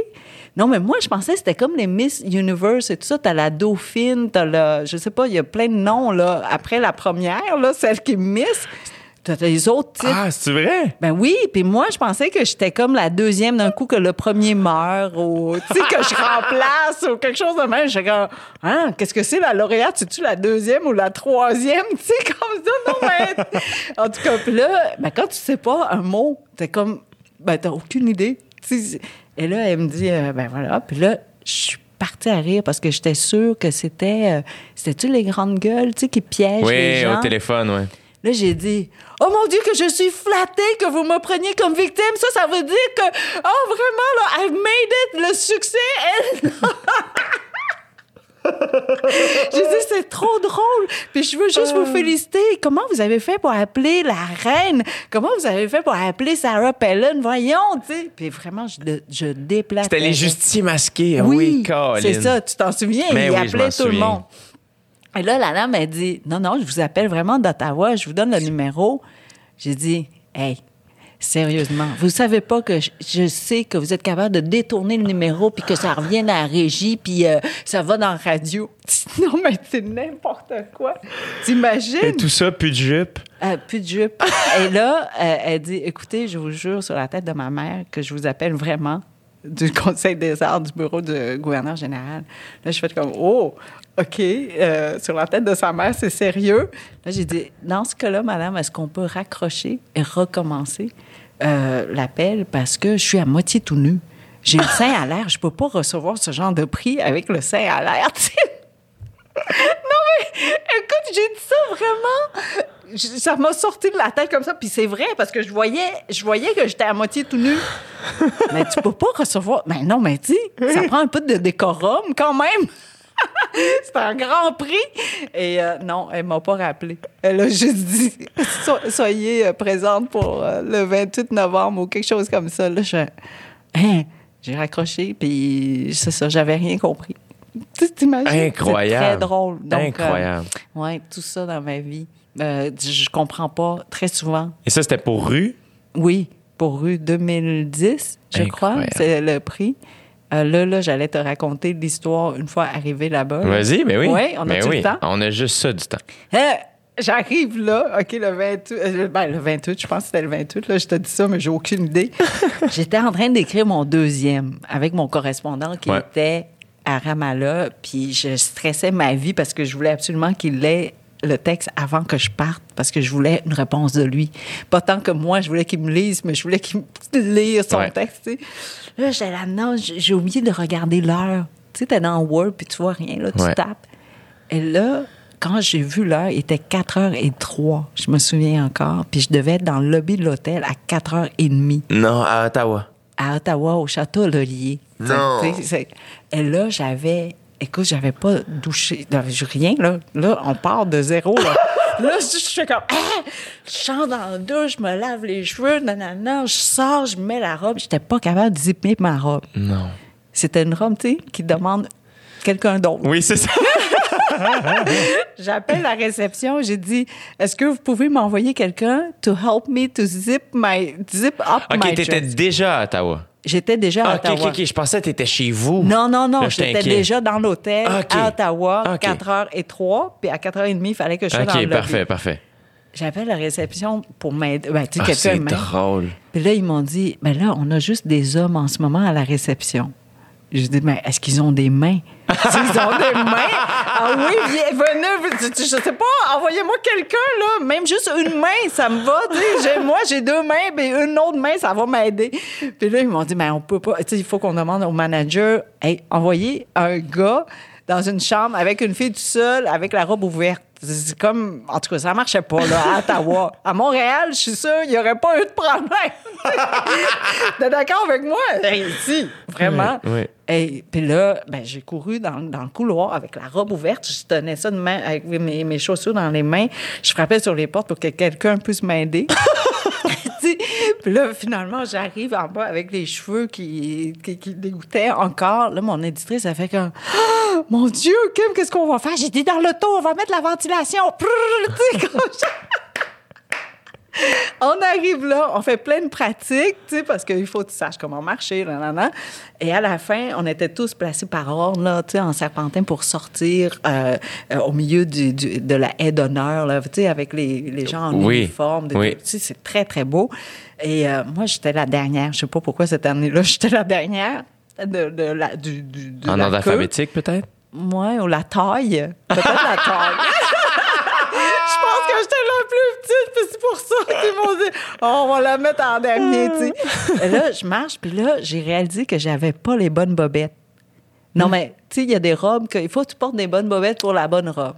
Tu, tu vois ce que je veux Ouais, dire? ouais, ouais. Là, je fais comme Oh! Je demande à mon éditrice, je dis Joanne, est-ce que tu vois mes bobettes? Elle dit Kim, je ne te réponds pas, il est trop tard. Juste avant que tu rentres. Ben non, on marche tu- déjà, là. Vous êtes déjà. Ah, elle est à côté On de est en marche, là. Tu sais, le serpentin commençait à sortir, puis moi aussi, là, je marchais, puis là, je dis, Ah, mon Dieu, j'ai pas les bonnes bobettes. Et là, je, elle répondait pas. Donc, j'ai demandé à un autre monsieur euh, près de là, j'ai dit, monsieur, est-ce que vous voyez mes bobettes? Tu sais, un étranger, il va me donner la vérité. Sa réponse était tellement belle. Il dit, madame, s'il n'existait que vous sur Terre, il n'y aurait jamais de guerre. C'est vrai. C'est beau, hein? Oui. Alors j'ai dit, ah, ça, ça veut dire que j'ai pas les bonnes bobettes. Alors, heureusement, la robe avait une fente, tu sais, jusqu'à la mi-cuisse. Ouais. Non, j'ai pu enlever en marchant. Au milieu de la haie, là, tu sais, avec des gars en uniforme euh, super beau qui te regardent. Mais là, mais là, c'est une urgence, là. Euh, bon, j'ai enlevé ça. Là, j'ai mis... Ben, il fallait me mettre quelque part. Donc, j'ai mis dans, tu sais, le... Le dé- le décolleté? Ouais, dans, entre les Devant seins. tout le monde. Non, mais qu'est-ce que tu veux que je- j'avais pas d'autre place, c'est- Non, mais j'étais la dernière. J'étais la dernière. Donc, il y avait juste les militaires qui me voyaient. C'était correct. Là, je, me- je marche. Hey, je sentais que ça glissait. Alors, t'imagines, aller sur scène puis avoir les culottes qui tombent sur le... Ça marche pas. Là, j'ai enlevé ça. Mais là, où? Où? Heureusement, il y a toujours des plantes dans ces endroits-là. Non. Tu jettes dans la plante. Non. Ben oui! C'est extraordinaire! Non. Là, j'ai jeté dans la plante. Non, mais je pensais que plus tard, j'allais pouvoir retourner dans cette salle-là puis les, les prendre, tu sais, les, ben, les reprendre. C'est pas arrivé. Non, parce qu'on s'en allait dans une autre salle Oh, de non. réception. Oh, Donc, non. je n'ai jamais eu la chance de retourner à la plante. Apparemment que la plante a fleuri. Euh, et moi, je me, je me dis, la femme de ménage, là, le lendemain, là, elle dit, le party a pogné ça. Alors qu'il n'y a rien eu. C'était même pas des belles bobettes. Ben non, c'était des bobettes que je dis, je mettais juste euh, en attendant pour aller me faire fermer la robe. Euh, en tout cas, j'ai honte un peu, Fait mais que t'as- bon. t'as reçu le prix sans bobettes. Commando. Ouais. Donc, quand- si jamais tu vois, là, j'étais dans une belle robe à donner la main à David Johnston, notre gouverneur général, que je respecte tellement. Mais non, mais lui, il savait pas. Non, c'est correct. Ce Ben qu'on oui. sait pas ne peut pas nous faire mal. Mais non. Non, toi! mais là, toi, tu le sais, là. non, mais t'es d'accord avec moi, c'est une urgence. Il y avait plein de photos, de caméras, donc c'était immortel. Là. Hmm. Tu peux pas avoir des bobettes qui apparaissent comme ça euh, à mauvais, au mauvais moment. Ah, c'est très Euh, drôle. Ben voilà, c'est comme ça que j'ai reçu le prix. Donc, Et est-ce que ça, tu considères que dans le fond, tu as fait ça pour être à la hauteur du prix, dans le fond? ben oui. Oui, exactement. Ben oui. Hey, ça, ça, ça peut pas être. Le prix ne pouvait pas avoir des bobettes aussi pas belles. c'est comme genre. Non, mais un autre prix, le prix Giller. J'arrive là, puis c'est parce que la robe était faite pour une fille de six pieds. C'est Oh. une robe de runway qu'on m'a passée parce que c'était à la dernière minute. Ben, j'avais pas planifié. Je pensais pas que j'allais être finaliste. OK, Puis j'étais à l'étranger, j'avais pas le temps. Donc, un copain, euh, Dewey, D-U-Y, il y avait une robe de la runway. Il dit, vas-y. Puis ça fermait pas. Tu comprends? Je, je- je suis comme deux fois plus grosse qu'un mannequin. Donc, les seins m'arrivaient en dessous du menton. Donc, il a laissé le dos ouvert. Puis, puis là, il dit, va t'acheter une gaine là, pour placer le- la graisse au, au bon endroit. Ben voyons. ça- ben oui, mais qu'est-ce que tu veux? C'est, pour des, des grands mannequins, six pieds, qui pèsent 90 livres. Moi, je pèse le double, tu sais. En tout cas, j'achète la gaine en, en ta- en catastrophe. Là. Je rentre, je demande à la dame la meilleure gaine possible, s'il vous plaît. Et puis, elle m'a donné un petit carré comme un mouchoir. OK? Elle dit Voilà, voici la meilleure gaine possible. Vous allez voir, ça va remonter les fesses, aplatir le ventre. Allez-y, go! Je pars avec ça. J'ai mis la gaine à l'envers. Fait que ça. Le lendemain, j'ai vu les photos. J'avais les fesses aussi plates qu'une table. J'étais enceinte de cinq mois. Toute ma graisse était pognée en avant.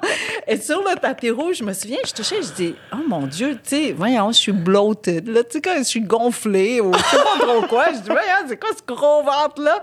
Puis ma main était vraiment, tenait le ventre comme si j'étais enceinte. Non. Mais c'est parce que j'avais les fesses en avant.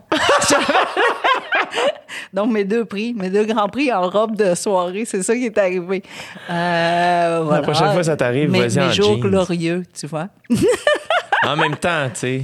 Mais non, mais c'est drôle. Mais là. oui, Ça exact. me dérange tellement pas. Exact. Le pire, la robe, parce que c'était pour quelqu'un de six pieds. Donc, oui, devais il m'a fait dessus? un crouche... euh, oui, il a coupé un pied. Évidemment, c'était comme un genre de charole que je pouvais avoir. Mais le dos était aussi pour une grande personne. Donc, il a juste mis un crochet, tu sais, le zip était complètement ouvert pour que je puisse rentrer dedans. Et là, Bob Ray est venu euh, saluer les cinq finalistes. Et, euh, et donc, on m'a présenté ah, euh, Bob Ray. Donc, je me suis retournée un peu vite. Le crochet, il s'est détaché. Non. J'ai eu un moment de Janet Jackson Non. live Non. devant Bob Non. Ray. Oui! Mais j'ai eu le réflexe de faire... Donc, j'ai donné une main à lui et l'autre main sur le sein. Ah. Au lieu d'être sur le cœur, c'était sur le sein. C'est peut-être mieux. Ben vraiment. oui, c'est tout Puis on a vu ses fesses. Il a sauté dans l'eau euh, tout nu, Bob Ray. C'est vrai? Oui. Donc, je trouvais qu'on était quitte. Ben oui. Mais ouais, fesses contre sein, tu sais. Puis Ce soir-là, il a sauté dans l'eau? Euh, non, Non, avant. ça. Avant. Mais c'était grave parce qu'il était debout, j'étais assise. Donc, la vue, en tout cas, il s'est rendu compte avant moi, là. et, et- et la production aussi s'était rendue, de- de- était, était au cours- parce qu'il y avait une caméra au-dessus de nous pour Hop chaque là. finaliste. Ils ont couru, là, pendant la pause commerciale, c'était en direct. Capoté, tout le monde. Ils ont, ils ont vraiment juste, je- comment te dire, cousu complètement, là. Je pouvais plus me détacher. Donc, le soir, il fallait, encore une fois, que je demande à la réception est-ce qu'il y a quelqu'un qui peut me couper la robe? Puis ils ont envoyé une main, quelque chose? Euh, Il y avait une femme, heureusement. J'aurais aimé hein, que quelqu'un déchire la robe. tu vois? tu, retournes dans ta chambre. Ah! ah, ça serait hot, ça. Ah Mais c'est oui, la clair. prochaine fois, je vais la raconter comme ça. Que je suis retournée à la chambre et quelqu'un m'a déchiré la robe. Ouais? Ouais. Mais Ah. là, on te croira pas parce que ton visage parle, Kim. Ah, oui, c'est vrai. hein. je suis comme asexuée. Euh, non, asexuelle. C'est quoi le bon mot? Asexuelle. Ouais, je pense que c'est asexué. Ouais. Mais là, tu sais, 52, je, je, je- il me reste pas beaucoup de temps là, pour me rattraper. Là, Ben voyons, il pour te reste devenir plein de temps. asexuel. Il te reste plein de temps? Euh, non, sexuel. Asexuel. Non, ah, c'est non, c'est ça. Ouais, non, c'est ça. sexuel. Oui, oui, je vais, je vais devenir sexuel, tu vas voir. La prochaine fois qu'on se voit, je, vais essayer d'être plus sensuel. ça va venir, ça va venir. Mais il te reste plein de temps. 52 ans, c'est pas vieux. Moi, mon ami a eu 40 ans la- l'année dernière, puis, euh, puis ça y est rentré dedans. Puis euh, on dirait qu'il y, y a tellement de gens qu'on admire qui ont fait de grandes choses passées 40 ans. Pour moi, j'étais comme. J'ai envoyé un message texte avec euh, plein de. Tu sais, tel humoriste qu'on aime a fait ça à 42 ans, ça à 47 ans. Dans ma tête, il est juste plus expérimenté. Oui, mais je te dirais, je suis dans la bonne fenêtre de la phrase, tu sais, si vieillesse pouvait, si jeunesse savait, je suis, je suis à la croisée de Ouais. ça. J'ai les deux, là. La fenêtre est peut-être pas très longue, tu sais, parce qu'à un moment donné, ton physique, il suit plus. Ouais. Mais euh, je suis, je suis entre, tu sais, je suis là-dedans, là. Tu sais, j'ai encore la fougue d'une ado, là. Euh, je me rattrape, tu sais, j'ai pas eu d'adolescence vraiment, Ouais. donc je le vis aujourd'hui. Euh, Ce qui est parfait. ben, c'est ça. Donc là, je, ça, je l'ai encore. Puis le corps est capable de suivre tout en ayant quand même le vécu Ouais. euh, ou assez de vécu pour que tu fasses confiance à ton instinct. Chose qu'on fait moins. Ben, je sais pas si toi, tu fais confiance à ton instinct. Moi, j'utilise 29. beaucoup le mot chanceux dernièrement parce que je trouve que mon instinct euh, me ment peu et j'y fais beaucoup confiance. Plus aujourd'hui que. Ouais. Ouais, encore plus. Puis à chaque, à, à chaque expérience, parce que, mettons que je parle professionnellement, mais même personnellement, mais professionnellement, par exemple, tu sais, je travaille avec ma sœur, c'est ma grande sœur, ma gérante. Oui. Et, euh, et maintenant, elle, elle détecte comment je vais. Mettons qu'elle me propose quelque chose. je ouais, on- je sais pas. Ben, je, vais y je vais y penser. Puis là, elle va faire. euh, non. Non. on va dire non. Fait comme les dernières fois que tu as dit ça, qu'on a dit oui, tu t'es fait chier, ça va être non. Euh, puis on dirait que finalement, des fois, on prend des décisions qui font peur. Et, euh, et c'est quelques années plus tard que tu réalises Ah, il y a quelques années, j'ai fait la bonne décision et c'est aujourd'hui que je m'en rends compte. Et j'ai pas autant d'expérience que toi, mais j'en ai un petit peu maintenant. Ben oui, ben oui. Et, euh, et donc, mon instinct, on dirait que à chaque fois, j'ai fait j'avais raison, je le savais ou je le filais du moins. C'est comme ça que je me sentais. Exactement. Puis là, aujourd'hui, c'est ça. Tu te bases sur. te- sur et, et plus tu vieillis, plus. T'entends ton instinct te parler, là. Ben, de plus en plus, ce que je vais dire, c'est je sens que Mm. oui ou non. Je, je, je- me sens pas bien là-dedans. J'ai l'impression que c'est plus un feeling. Puis je, à cette heure, ben, ma, ma soeur et moi, on a assez confiance l'un en l'autre que ça se fait. Ouais. Mais euh, donc voilà, toi, ton instinct, est-ce que. Ah, maintenant, je ne me fie que sur mon instinct. Plus du tout sur euh, le rationnel. Alors que plus jeune, c'était beaucoup plus rationnel et surtout mes années en droit, va, va pas. Ben oui. Tu sais, ça donnait quand même un, un cerveau un peu. Mais là, je l'ai perdu, ce cerveau-là. Ah, c'est vrai? Je- Juste entre parenthèses, là. Mais tantôt, quand tu me parlais de ce que tu faisais à 29 ans, il est revenu vite. Ah, ah oui, c'est vrai. hein. J'ai changé de ton, de voix Oui, c'est même. ça. Ah, c'est là, mais non, non. Tu sais, aujourd'hui, écoute, je m'endormirais à lire un contrat, là. Euh, je l'ai perdu complètement, euh, ce, ce- ce cerveau-là, analytique, là. Aujourd'hui, il ne me reste que les instincts. Et euh, je sais, là, je vais sonner bien vieille, là, mais vraiment, je suis à mon plus bel âge. Ouais? Ouais, vraiment. Pourquoi? Depuis 50 ans, euh, là, j'ai 52. Je te dirais que j'ai l'impression d'avoir saisi la liberté dans son entièreté. Tout est, tu sais, je suis dedans, je sais comment, j'allais dire domestiquer, mais c'est pas ça, me faire, me fusionner à cette liberté-là. Et c'est extraordinaire. Ah oui, c'est vrai, on disait que le Québec était un pays, ben, le Québec, le Canada, euh, on, est dans un, un endroit exceptionnel, mais aussi, plus personnellement, là, je te dirais, les Québécois m'ont tellement bien aimé que, c'est pour ça que je suis devenue ce que je suis aujourd'hui. Puis je parle pas depuis l'écriture. On m'a porté dès la première seconde. Et ça, ça m'a donné l'humain que je suis devenue aujourd'hui. Et, et donc, oui, tout le bonheur, la joie, le plaisir et tout ça, je l'ai appris ici. Et c'est très facile pour moi de tout dédier ça au Québec. Euh, et je le... Et je suis certaine de ça quand je suis retournée au Vietnam euh, la dernière fois en 2016.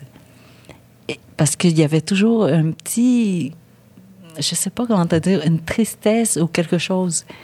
Autant j'aime manger, au Vietnam, c'est vraiment très bon. Autant je suis contente de, voir la famille. J'ai une très belle famille encore au Vietnam, des cousins, cousines et tout ça. On est très proches. Euh, mais il y a toujours un fond de tristesse. Et je ne sais pas pourquoi. Puis c'est c'est presque une. Je sais pas c'est quoi une dépression vraiment, là. Mais je me, je me dis, ah, c'est peut-être ça, que je frôle ça. Il y a, il y a une grande tristesse de, de fond. Au, au pays, à la culture, aux, aux je gens? sais pas, quand je suis là, j'ai ce fond-là En toi, tu sens en ça. moi. OK. Puis, euh, puis je l'ai jamais quand j'arrive ici, quand je reviens euh, au Québec. Et, euh, et non, je sais, j'attribue tout ce bonheur-là, toute cette légèreté, cette liberté-là à ce territoire, à cette culture, parce que je l'avais pas euh, au Vietnam. Est-ce que tu penses que la tristesse est peut-être reliée à, je sais pas si c'est une mélancolie, une nostalgie, euh, Ouais. des, des- des souvenirs d'une vie que tu connais plus? Exactement. Puis aussi parce que j'avais une enfance très triste. Euh, moi, personnellement. Évidemment, c'était une enfance privilégiée, là, si tu regardes Ouais. tout le tour en comparaison. Mais personnellement, j'étais, euh, tu sais, je pouvais pas manger beaucoup de choses. Je, je, je- je pleurais tout le temps de timidité, tout ça. Donc, je pense que le Vietnam est associé à cette enfance-là euh, de tristesse tout le temps en tant qu'enfant. Et donc, c'est peut-être pas le pays. C'est peut-être mon, ma période dans la vie. Ton souvenir émotif. Ouais. Ouais. Qui était. euh, donc, vraiment, quand je dis que j'ai eu une deuxième naissance ici, c'est vrai. Je suis devenue une autre complètement. C'est comme si tu avais une deuxième chance de réécrire ta vie, là, de dire, OK, maintenant, qu'est-ce que tu veux être? C'est drôle que le Québec incarne ce que tu ce que as observé ici quand tu dis que c'est un, un endroit où on donne beaucoup de chance. Et pour toi, dans ta vie, juste l'arrivée, ça incarnait déjà ça. Ben oui, mais oui. Puis tu m'as entendu déjà là, parler, là, mais quand les gens t'accueillent avec ce regard généreux, t'as pas le choix. T'as pas le choix de, te trouver belle. Parce qu'ils te regardent comme si tu étais belle. Et c'est ça, hein, on, on réalise pas à quel point le, le regard qu'on a envers quelqu'un d'autre. Et j'ai appris que, en fait, le mot regard vient du mot égard. C'est l'égard que tu exprimes pour l'autre. C'est magnifique, hein? Vraiment. Et donc, c'est. Et donc, malgré le masque, parce que là, je je suis très surprise, les gens nous reconnaissent quand même. Ouais. Hein, on se reconnaît. Tout le monde se reconnaît, malgré le masque. Et là, je disais, ah, mais c'est vrai. L'adage qui dit que euh, quoi, le- les yeux sont, sont la fenêtre de l'âme. Oui, ou le miroir. Je sais plus lequel. La fenêtre, La je fenêtre. pense. Ouais. Mais c'est ça. Tout est là. Puis quand, quand on aime vraiment quelqu'un, t'as presque pas besoin de rien dire. Toute la vérité est là. Mais pour que ça arrive dans juste un regard, c'est parce que le cœur doit y être. Mhm. Sinon, on le voit. On voit la... En tout cas, un, un- un fa- un sourire fake puis un vrai sourire, là. Ah ouais, tu sens la différence. Je pense qu'on peut. Ouais. Alors, euh, ce regard-là, je le, je, je le porte encore aujourd'hui. Mhm. Hmm. Je sais que t'es. c'est- J'ai entendu, je me souviens pas qui m'a raconté ça, mais t'es 50 ans. T'es as fêté euh, longtemps, là. Oui. C'était 50. Ben, je, je veux fêter tous les jours. là, non, mais on n'a pas 50 ans, juste une journée. Non, c'est ça. Ça dure les 365 jours. Puis, en fait, on voulait me faire un, un- un surprise, là, une grosse fête. Puis j'ai dit non, parce que je l'ai su. Je sais pas comment je l'ai su, mais je l'ai su, je- là, quand j'ai su ça, j'ai dit, hey, non, je veux pas gaspiller le temps que mes amis vont prendre pour venir jusqu'à moi, puis que je vais juste avoir le temps de faire comme, allô, comment ça va? Et puis là, tu tu- tu as une autre personne. Ouais. Mais non, je veux avoir du temps réel avec chaque personne qui va venir. Alors, euh, non, j'ai comme cassé le party. Fait que t'as fait 50 petites rencontres, c'est ça? Oui. C'est extraordinaire ça. quand même. Ne serait-ce que juste aller marcher. J'ai dit, j'ai pas besoin de plus que ça. Tu sais, qu'on marche ensemble pendant une heure ou deux, mais là, on se parle. On se donne des nouvelles. On, c'est ça. On, se reconnecte, on se connecte, on confirme notre connexion, peu importe, mais oui. Puis, tu vois, hier, euh, je me suis donné le droit d'aller m'asseoir à 4 mètres d'une personne que j'ai croisée vraiment pendant quelques secondes. Et vraiment comme toi. J'ai- rencontré la personne, j'ai dit, mais wow, il y, a- quelque chose. Et donc, j'ai donné rendez-vous. On a commandé notre bouffe, on s'est assis là à, distance et tout ça, puis on, a mangé ensemble, puis j'avais raison. Tu vois, mon instinct. Puis j'ai dit, j'ai dit, tu sais, c'est des choses qui passent. Si tu le prends pas, ça va se perdre. Mhm. Parce que la personne m'a dit, ah, on va attendre euh, à la ré- réouverture des, des restos, puis on va se voir ou quelque chose. J'ai dit, non, on va se trouver un moyen parce qu'on ne sait pas ce qui va arriver dans deux mois. La flamme est là. On la, on la prend, puis on découvre. Puis, ben oui, je pense que c'est un début, euh, c'est le début d'une grande amitié. Wow. Vraiment. Tu sais, puis c'est ça l'instinct. Comme David Goudreau. Ouais. Je l'ai entendu juste annoncer un concours sur scène en même temps que moi. Là, je, je- on co-présidait un concours. Je le voyais pour la première fois. Il dit Alors, vous pouvez, euh, c'est ça, nous avons reçu X nombre de copies. Tu sais, c'est quelque chose de très banal, mais sa voix. Ah oui. il- il- pff, Mais il y a un vécu, là, aussi. euh. oui, donc tout, tout y était, même s'il disait une banalité. Alors j'ai dit, là, j'avais juste un crayon puis pas de feuille. J'ai dit, tu vas écrire tout de suite ton numéro sur mon bras maintenant. Puis je savais pas ce que j'allais faire avec ça, là. C'est pas grave. J'ai écrit ton numéro, je veux ton numéro. Puis, euh, puis tu vois, c'est ça. Ah, Tu, tu- tu sembles dégager un grand, euh, une grande envie ou désir de connecter avec l'autre. euh, avec la beauté. C'est ça. Ouais. Et c'est très rare que tu rencontres un humain qui soit pas intéressant. C'est vrai. En fait, ça arrive pas. Jamais. Tout le monde a un vécu euh, quelconque. Puis euh, Ginette qui vient m'aider, qui venait euh, m'aider à la maison de temps en temps, euh, ben, euh, c'est ça, euh, chaque semaine. Moi, je l'appelle la fée. Tu sais, quand elle est là, c'est toujours le bonheur. Sais, sais, la maison, soudainement, ouh, devient lumineuse. tu sais. Sais, avant qu'elle arrive, j'ai l'impression qu'on est recouvert de poussière. Et, euh, vraiment, tu sais, je- pendant, je m'en veux tellement parce que j'ai eu, j'ai eu son histoire, sa vie seulement au bout d'un an. Donc, quand j'ai su ça, j'étais fâchée contre moi. Hmm. Je me dis, mais Kim, pourquoi t'as pas pris le temps? Pourquoi t'as pas pris le temps? Et sa vie, je te jure, c'est un roman. Mais c'est drôle parce que euh, l'écriture dans ma tête, c'est du temps. Oui. Et, euh, et raconter son histoire, c'est de l'écriture et c'est du temps. Donc, c'est vraiment, c'est vraiment ça. C'est de prendre. Moi, c'est ce que j'aime le plus de, de ce lieu-ci, de cette affaire-là, qui est le podcast, c'est que on prend le temps. Ah, ça là, c'est la plus grande preuve, ou sinon la plus belle illustration du mot paix. Tu sais, quand tu te poses la question, là, ah, c'est quoi la paix, comment on illustre la paix, puis c'est vrai, quand tu- la paix, là, on en parle seulement quand elle n'est plus là. Hmm. Parce que la paix est invisible. Impossible. C'est seulement en Syrie qu'on va parler de paix. Ici, on n'en parle pas. Mais c'est parce qu'elle est là, là. Toi puis moi, là, pendant deux heures à niaiser, c'est, mon Dieu, c'est le plus grand privilège que nous avons. Vraiment. C'est la preuve de la paix. Tu sais, quand je te vois à la télé avec euh, les habits, c'est le fun, tu sais, comme que tu... Sincèrement, là, c'est la preuve de la paix. C'est quand vrai. il y a eu la controverse autour, autour de la couverture Ouais. avec toi, j'ai dit, ah, quel beau pays que nous avons.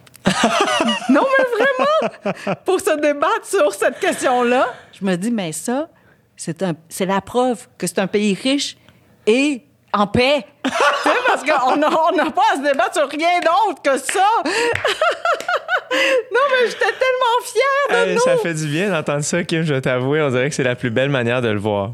Non, mais c'est vrai. Puis je te félicite, sérieux, pour cette, cette couverture-là. J'étais très fière de la façon que tu as répondu, tout comme.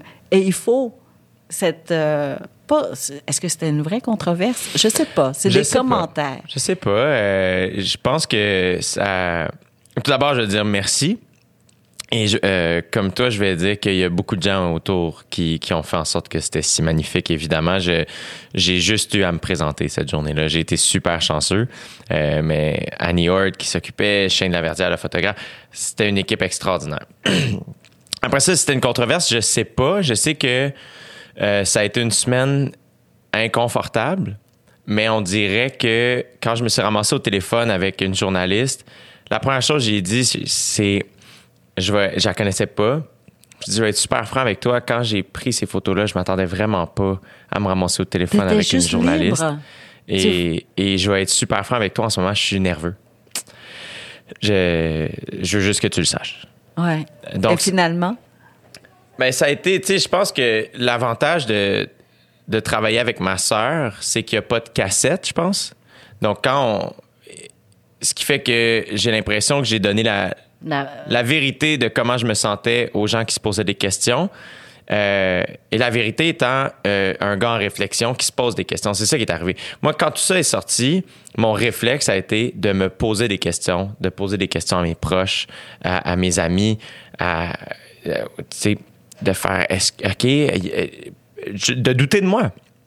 Est-ce que j'ai fait quelque chose de pas correct? Est-ce que je me suis approprié une culture qui ne m'appartient pas?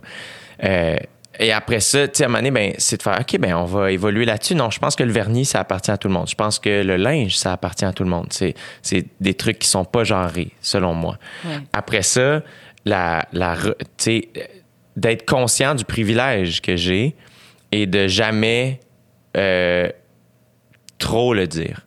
Ça, ça a été ça ma constatation, c'est de faire, je suis chanceux que ce soit célébré. Euh, après ça, je, je- j'ai, je- j'ai compris, ben, même, je savais qu'il y avait des gens qui avaient souffert dans le passé à cause de ça. Euh, et il y a beaucoup de gens qui disaient, ah, tu sais, pas, tu sais pas ce qu'on a vécu. Et, euh, et c'est vrai.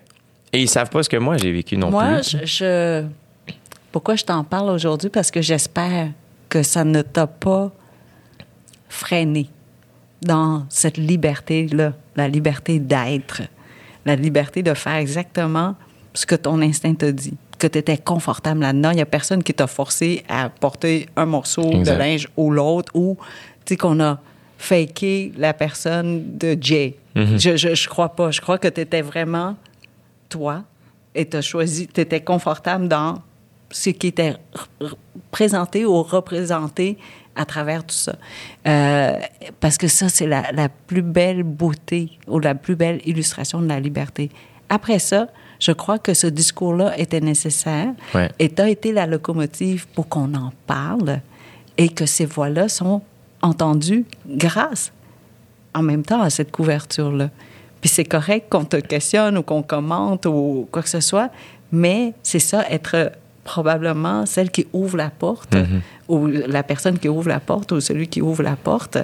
Et, et là, ces voix-là émergent et on les entend. Donc, quelque part, tu as fait un travail extraordinaire de, de, d'être- de te lancer pour pouvoir ouvrir le débat. Tu vois, donc, ouais, T'es gentil de il faut que tu ça. prennes ça comme une médaille. T'es gentil. Je vais essayer d'être à la hauteur de cette médaille-là maintenant. T'es déjà, t'es déjà rendu. Mais après ça, pour moi, aussi, la, la suite de ça, c'était justement de laisser place à ces voix-là. Oui, Parce que je- j'en j'en suis pas le porte-parole. euh, mais et- tu peux être le véhicule. Exact. Tu peux être Ouais. le véhicule pour eux, euh, ben, pour tous ceux qui ont besoin de parler, tu, au- à tra- ben, grâce à toi, à travers toi, euh, avec les moyens que tu as, tu vois. Mm-hmm. Mais c'est sûr que la, quand, quand tu es la personne qui ouvre le débat, c'est toujours inconfortable. Mhm. Et un leader, il n'y a aucun leader qui reçoit l'unanimité des opinions Mhm. Mhm. T'as raison.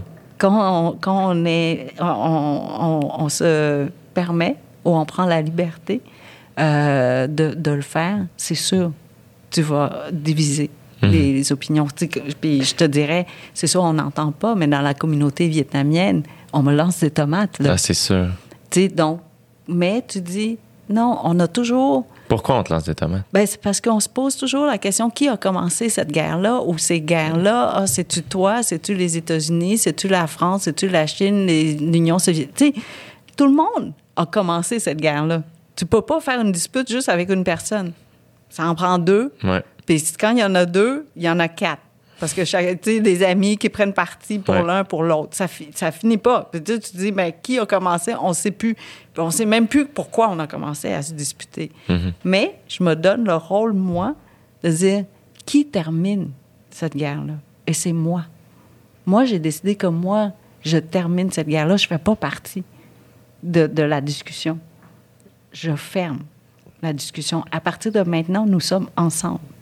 Et on va évoluer ensemble avec le passé qu'on a, mais il n'y a plus de division. On s'en, quelque part, là, on arrête de pointer du doigt. Puis ben oui, quand tu dis, quand tu prends une position qui est pas exactement comme celle des autres, ben tu te fais lancer des tomates. Mais en même temps, t'en inspires plusieurs. Oui, oui, oui. Tu sais, moi, c'est dans, dans- pour répondre aussi à. Tout d'abord, je tiens à dire que c'est magnifique, ce que tu viens de dire. Mm. Et c'est un magnifique rôle que, que tu prends qui- et ça prend beaucoup de courage aussi. Oui, c'est ça. Donc, Et- c'est pour ça que je te dis, tu on a le, t'as le privilège. euh, et et je, je considère aussi que j'ai le privilège d'avoir un micro, là, une tribune et tout ça. Et je crois que quand on a cette tribune-là, oui, on a aussi la responsabilité de, de porter, euh, euh, de porter les autres, peut-être, qui ont moins de chances, moins de, de possibilités. Puis oui, ils ne seront pas toujours d'accord avec toi, mais déjà de pouvoir ouvrir le débat pour que les voix émergent, c'est déjà beau. Hum, C'est déjà un beau travail. Donc, euh, oui, euh, tu vas porter des petites cicatrices de guerre là, avec le temps. Il y en aura toujours, Ouais. mais... c'est ça qui est. qui est, euh, parce que la journaliste m'avait posé la question est-ce que tu vas euh, arrêter de, de t'habiller comme ça au Met du Vernis? Puis j'ai répondu tu sais, je m'étais pas préparé pour l'entrevue, autre les conversations que j'avais eues. Tu sais, j'étais comme je veux pas de cassette, je veux être moi à ce moment-là, l'être humain, euh, vulnérable et vrai. tu sais. Et j'avais dit, je pense pas que ça, je pense pas que ça aiderait la cause. Moi, ce que j'ai dit dans cet article-là et à travers ces photos-là, c'est le, le- le message, c'était sois qui t'as envie d'être. Oui. C'est vraiment ça. Donne-toi la liberté Exact. de prendre, de saisir la liberté qui est disponible ici, chez nous. Euh, Et, et, et, et avec ça, j'ai reçu énormément de messages plus que positifs, des témoignages, des euh, puis des gens euh, des- de mon âge, des gens plus vieux que moi, évidemment des plus jeunes aussi, mais des gens qui euh, qui m'ont raconté leur histoire et euh, à, à qui j'ai donné euh, un argument, un, un, un allié. Enfin, je peux faire ça parce que lui, il fait lui, il ça. fait ça, puis. euh, et ces gens-là, je veux tellement pas les abandonner que j'ai fait, je veux jamais qu'ils sentent que.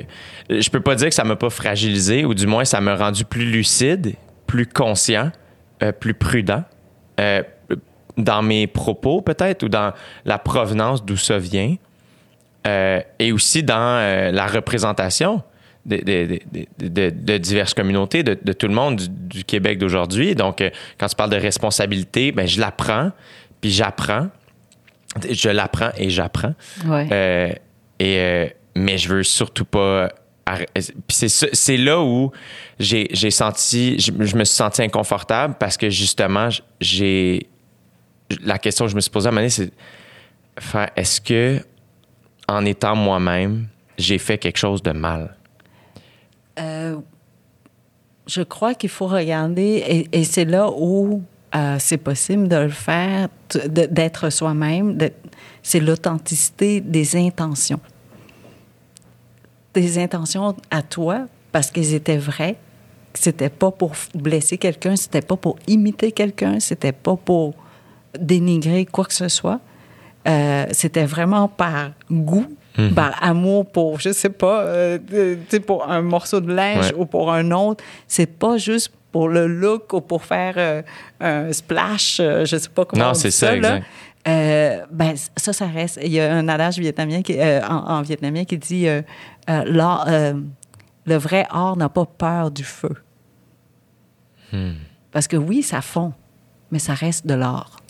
Et ça va reprendre forme quand le feu arrête. C'est magnifique. OK? Donc, c'est ça que je te donne comme, comme adage. Puis n'aie jamais peur. Quand tu es, sincère dans tes intentions, ça, c'est du vrai art.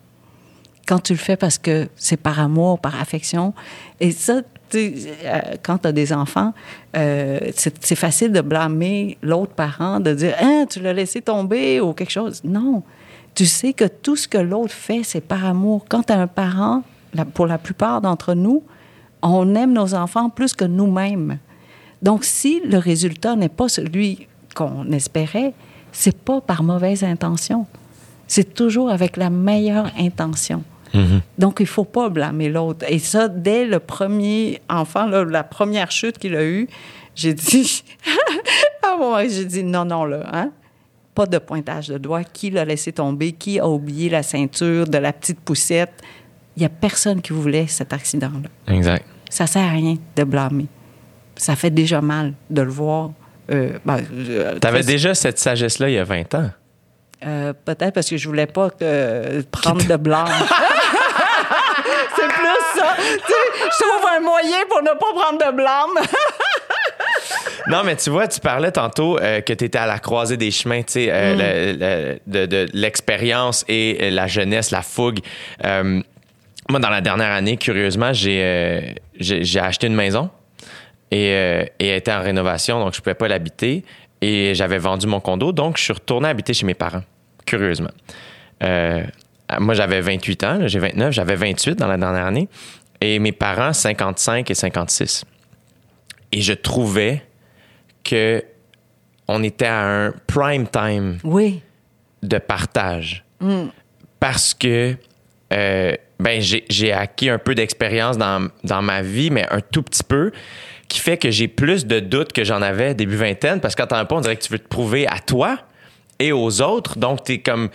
Tu te choisis un peu une personnalité, on dirait, puis à un moment donné, on dirait que tu t'évolues, puis tu fais Ah non, dans le fond, je sais rien, puis je sais même pas qui je suis. Fait euh, il y a une espèce d'humilité qui est revenue, et euh, et il y a un partage qui est arrivé où ce que moi j'ai une fougue puis j'ai le couteau entre les dents, mais je réalise que mes parents aussi, mais avec beaucoup plus de sagesse que moi. Ouais. Et euh, il y a eu comme cette espèce de rencontre là, tu sais. Tu parles de doute, puis tu sais pas, tu sais, que tu vieillis, tu sais moins qui était. Je, je pense que c'est le contraire. C'est que tu découvres que tu peux être plusieurs et multiples. Que tu es beaucoup plus grand que juste le chemin que tu as choisi.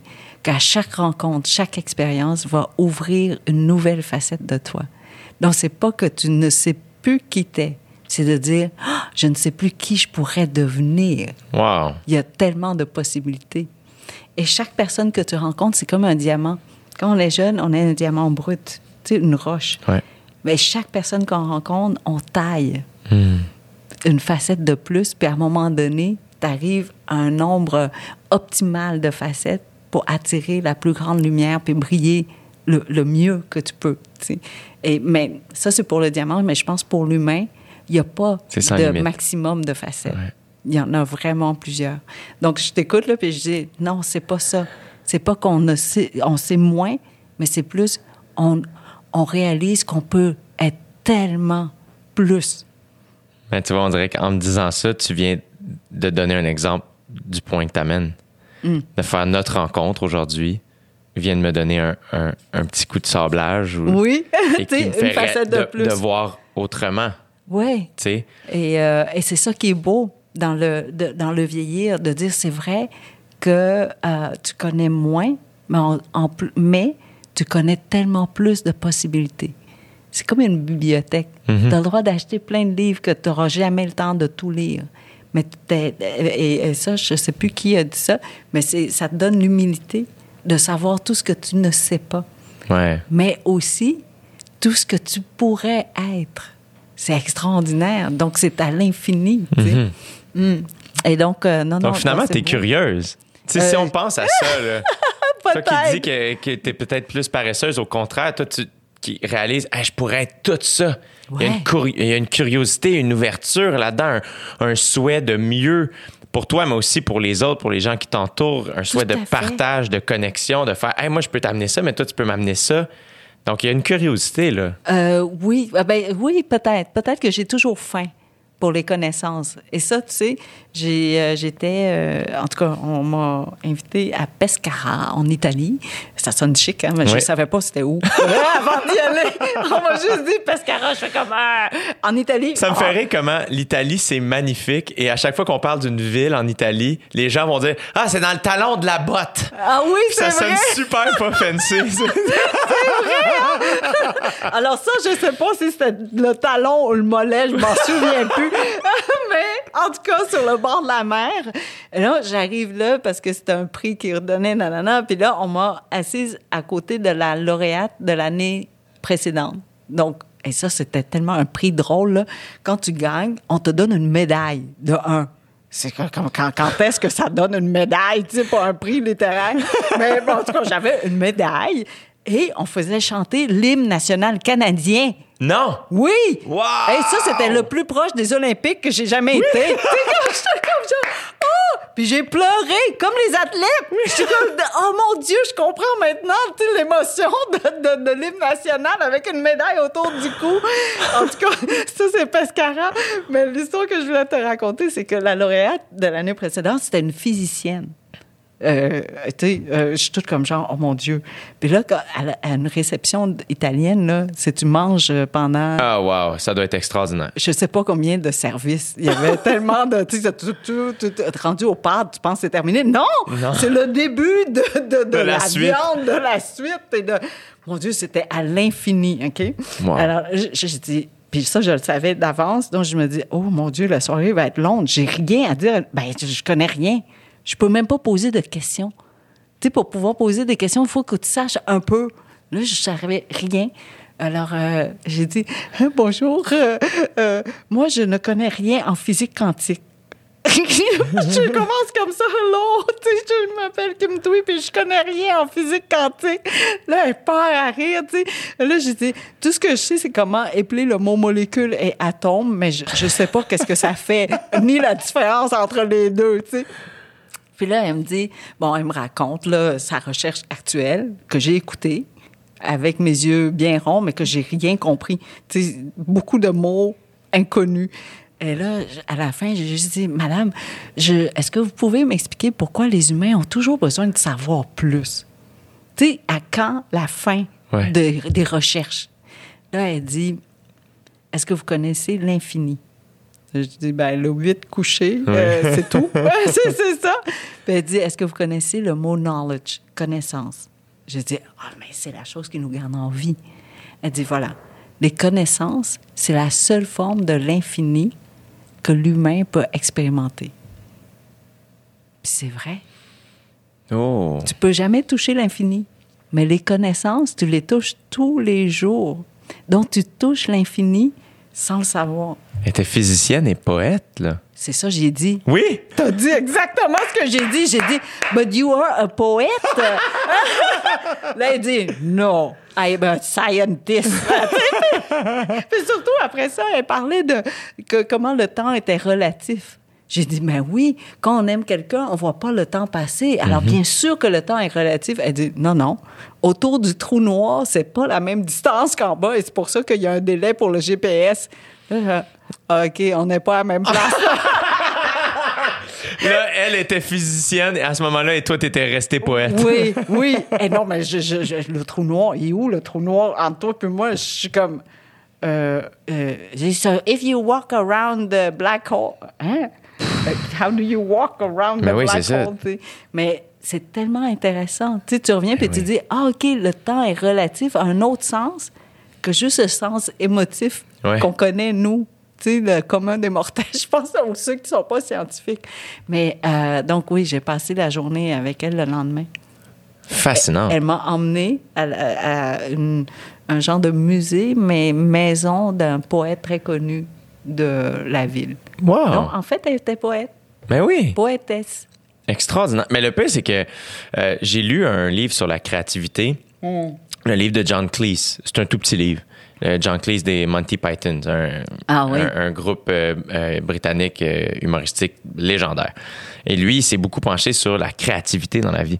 Et, et lui, il a étudié en droit aussi, si je me trompe pas. Ah, Et pour lui, la créativité, ça peut être dans tous les milieux. Ben les oui. scientifiques peuvent être créatifs, peuvent être poètes. C'est vraiment une manière d'être et c'est un, un muscle qui se travaille. T'es pas créatif et où tu l'es, c'est c'est- ça. c'est dans les deux. En fait, les, les scientifiques, puis elle m'a expliqué ça, sont des gens les plus passionnés, encore plus que les artistes peut-être. Parce qu'ils peuvent, ils peuvent passer toute leur vie à faire une recherche Incroyable. sans jamais arriver à un résultat. Et tu sais, à la, à la NASA, il y a, il y a un philosophe. Euh, ben, un. Je sais qu'il cherchait un philosophe, mais il y en a peut-être plusieurs pour que les physiciens puissent travailler. Parce que quand tu arrives dans la métaphysique, tu as besoin de parler à un philosophe. Et, euh, et- et un champion en, mathém- en mathématiques a dit, euh, à un moment donné, il disait, quand tu regardes la solution, tu reconnais le mathématicien. Il y a une signature. Et, et là, il décrivait là, la solution comme un poème. Je te jure, c'était la créativité pour prouver 1 est égal à 1. Là. Ouais. Il y a plusieurs chemins pour prouver 1 est égal à 1. Écoute, je suis comme, euh, d'accord, je pensais que c'était, ben, c'est, c'est évident. Non, du tout. Comment tu fais pour prouver que 1 est égal à 1? Non, il faut que tu sois très créatif. Eh oui. Parce que nous, on peut rien dire. On C'est dit vrai? juste 1 est égal à 1. Oui. non, je pense que j'aurais aimé être scientifique. C'est vrai? En quoi? Ouais. Euh, tout. Vraiment, à chaque fois que tu parles à quelqu'un, tu sais, il y a- il y, a comme là, en ce moment, on parle de la possibilité d'enlever le, le CRISPR. Peut-être que tu as entendu parler de ça. Il, il enlève un gène euh, défectueux, disons, euh, et remplacé par un gène en santé. Par exemple, la sclérose en plaques, si on est capable d'identifier le gène, tu peux l'enlever et le remplacer. Aujourd'hui, on, on a cette capacité de faire ça. Wow. Et les chercheurs ont, commencé, ont, ont commencé à parler parce qu'ils ont peur que ça va être cette méthode-là ou cet outil-là va être mal utilisé. Hmm. Donc, tu peux commander ton enfant. Je veux le- les yeux bleus, donc tu mets le, le gène de- des yeux bleus, tu veux qu'il soit grand euh, pour jouer au basket ou Ouais. peu importe. Donc, tu peux le sélectionner comme l'échographie euh, qu'on utilise pour choisir si c'est un garçon ou une fille, puis qu'on avorte si c'était si c'était une Hmm. fille et tout ça. Donc, les scientifiques ont très peur. Donc, ils demandent qu'il y ait une législation sur l'utilisation de cette connaissance-là. Et, euh, et tu vois, c'est tellement intéressant. Ils disaient, ah, si- et là, euh, les gens ont dit, si on est capable d'identifier le gène de l'autisme, parce qu'on ne peut pas encore, euh, aujourd'hui, on ne sait pas si c'est génétique ou on ne sait pas. On sait pas. Donc, on dit, ah, le jour où on va pouvoir identifier le gène, on pourra l'enlever puis remplacer par un gène santé, en santé. Mhm. Et là, les, les autistes qui sont verbaux sont allés au front puis ont dit, mais qui vous a dit qu'on ne veut plus être autiste? Ouais, bravo. Tu sais, parce que eux, puis Brigitte Harrison, celle qui est autiste et verbale, en tout cas, qui, euh, qui a créé le langage SACAN qu'on utilise, euh, C'est quoi? euh, SACAN, S-A-C-C-A-D-E, et elle s'appelle Brigitte Harrison. C'est quoi ce langage-là? Euh, c'est un langage, tu vois, l'équivalent euh, du langage des signes Ouais. ou le braille pour les personnes euh, malentendantes Ouais. ou malvoyantes. Ce langage-là est un langage pour les euh, personnes autistes. Donc, c'est un langage qui est dans le conceptuel. Je te donne un... Ah oui, c'est tellement intéressant. Ben oui, c'est intéressant. Et, euh, Ton fils Valmont. ben oui, tu sais, quand il était petit. un des exercices avec l'ancien langa- langage qu'on avait quand on ne comprenait pas encore le cerveau euh, autiste, euh, je devais prendre son menton comme ça puis dire Écoute maman. Valmont, écoute maman. OK? Puis là, on augmentait le nombre de, de secondes, tu sais, deux secondes, cinq secondes, tout ça. Puis chaque fois que je disais ça, il tournait de côté. Là, il dit, bon, il m'écoute pas. Donc, on retient le menton. Bon. Et j'ai fait ça pendant, mon Dieu, plusieurs années, jusqu'à temps que j'ai appris le langage saccade qui t'explique, en fait, comment ce cerveau-là fonctionne. Et elle dit, quand tu dis « écoute, maman », on te donne l'oreille. On t'écoute. Wow! t'arrêtes de parler. Tu nous ramènes et tu nous regardes dans les yeux.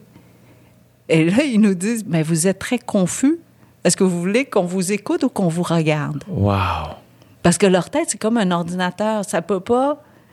Parce que nous, on est confus, là. Oui. tu sais, comme genre, écoute, maman, mais en fait, tu regardes bien sais, dans les yeux. Donc, il y a plein de- d'explications comme ça. Et elle a développé tout un langage pour expliquer, euh, ben, pour, pour qu'il y ait une communication entre ces deux cerveaux-là. Euh, un cerveau pas autiste et un cerveau autiste, on a un langage commun pour se parler, Wow. pour se communiquer. Parce que c'est pas avec la voix nécessairement. Non, c'est ça. Euh, oh mon Dieu, je peux t'en parler. Ben oui, on jase. C'est fascinant. Mais, euh, Mais là, tu allais raconter que cette cette femme-là. personne-là, elle m'a dit, euh, Brigitte, elle me dit, tu sais, moi, quand je suis dans mon appartement tout seul, là, je suis pas autiste. C'est seulement quand je sors dehors que vous, vous dites que je suis pas pareil comme vous puis que je suis autiste. Mais quand je suis toute seule chez nous, je suis très bien. Je sais pas. Je- J'ai pas à ne pas être vrai. autiste. Je ne me suis pas connue autrement qu'avec ce cerveau-là. Et c'est vrai pour toutes. C'est vrai pour toutes. Tu sais, quand tu es chez vous, il y a, et, et Chimamanda, en tout cas une auteure euh, d'origine nigérienne, je crois, euh, qui écrit en anglais, est aux États-Unis, tout ça, elle avait grandi euh, dans son pays natal. Elle dit, elle savait qu'elle était noire seulement une fois qu'elle est arrivée en Amérique. Oui, c'est ça. Mais euh, ben, si t'es au Sénégal, il y a personne qui va dire euh, Oh yeah, you're a black person. mais non, tu sais, ou t'es noir. Mais non, t'es tout le monde. Et c'est seulement à l'extérieur. Et c'est là où, soudainement, ta couleur de peau devient un problème. Alors que jamais avant, c'était un problème.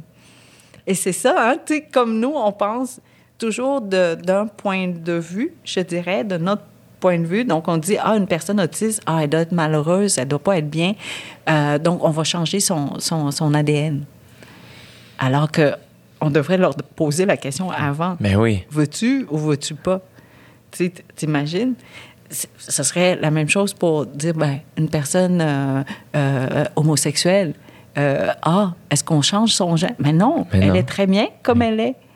C'est pas à nous de dire euh, si elle préfère. Ben, donc, euh, toute cette question-là de Christ- c'est tellement intéressant, C'est la fascinant. science. Vraiment. Tu vois, on avance, mais en même temps, la science n'existe jamais seule.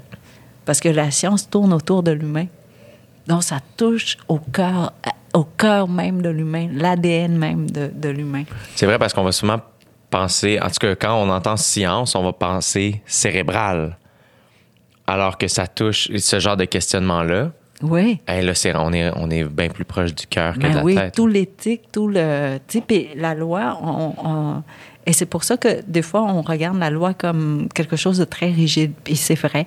Parce que, et je te donne un exemple avec la, la loi sur la curatelle, tu sais, le curateur public. Euh, Jusqu'à maintenant, la loi, c'est seulement si tu es apte ou tu es inapte. Si tu es inapte, on t'enlève tous les droits. Si tu es apte, tous les droits.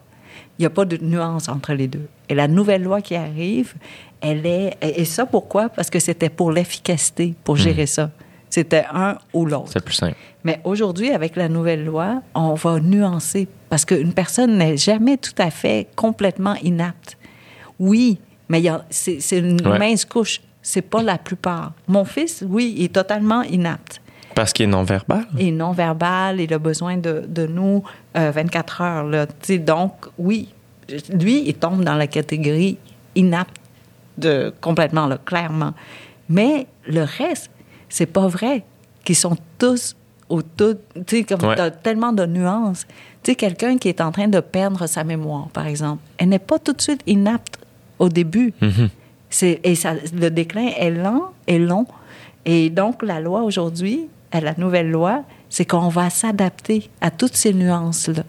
Et j'ai dit tout de suite au curateur qui m'a demandé d'être le porte-parole, la porte-parole, j'ai dit, ça va être compliqué. Vous savez que vous allez recevoir plein de roches, plein de tomates, plein de critiques.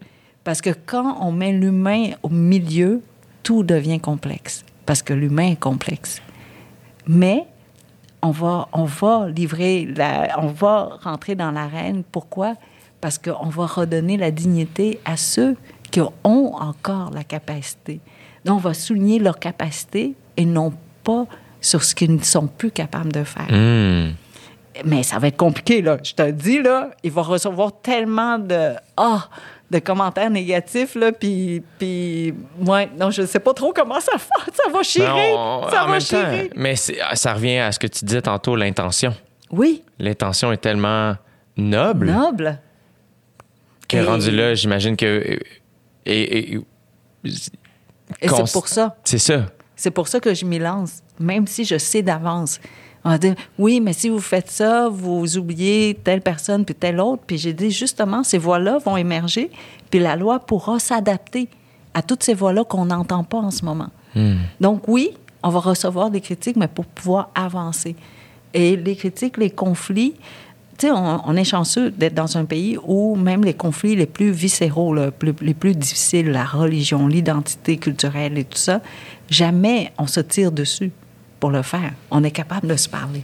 Et donc, les conflits, il ne faut pas avoir peur des conflits. Des conflits nous permettent d'avancer. Les conflits nous permettent d'entendre l'autre. Mais il faut s'asseoir puis écouter. Ouais, par exact. contre. Hein?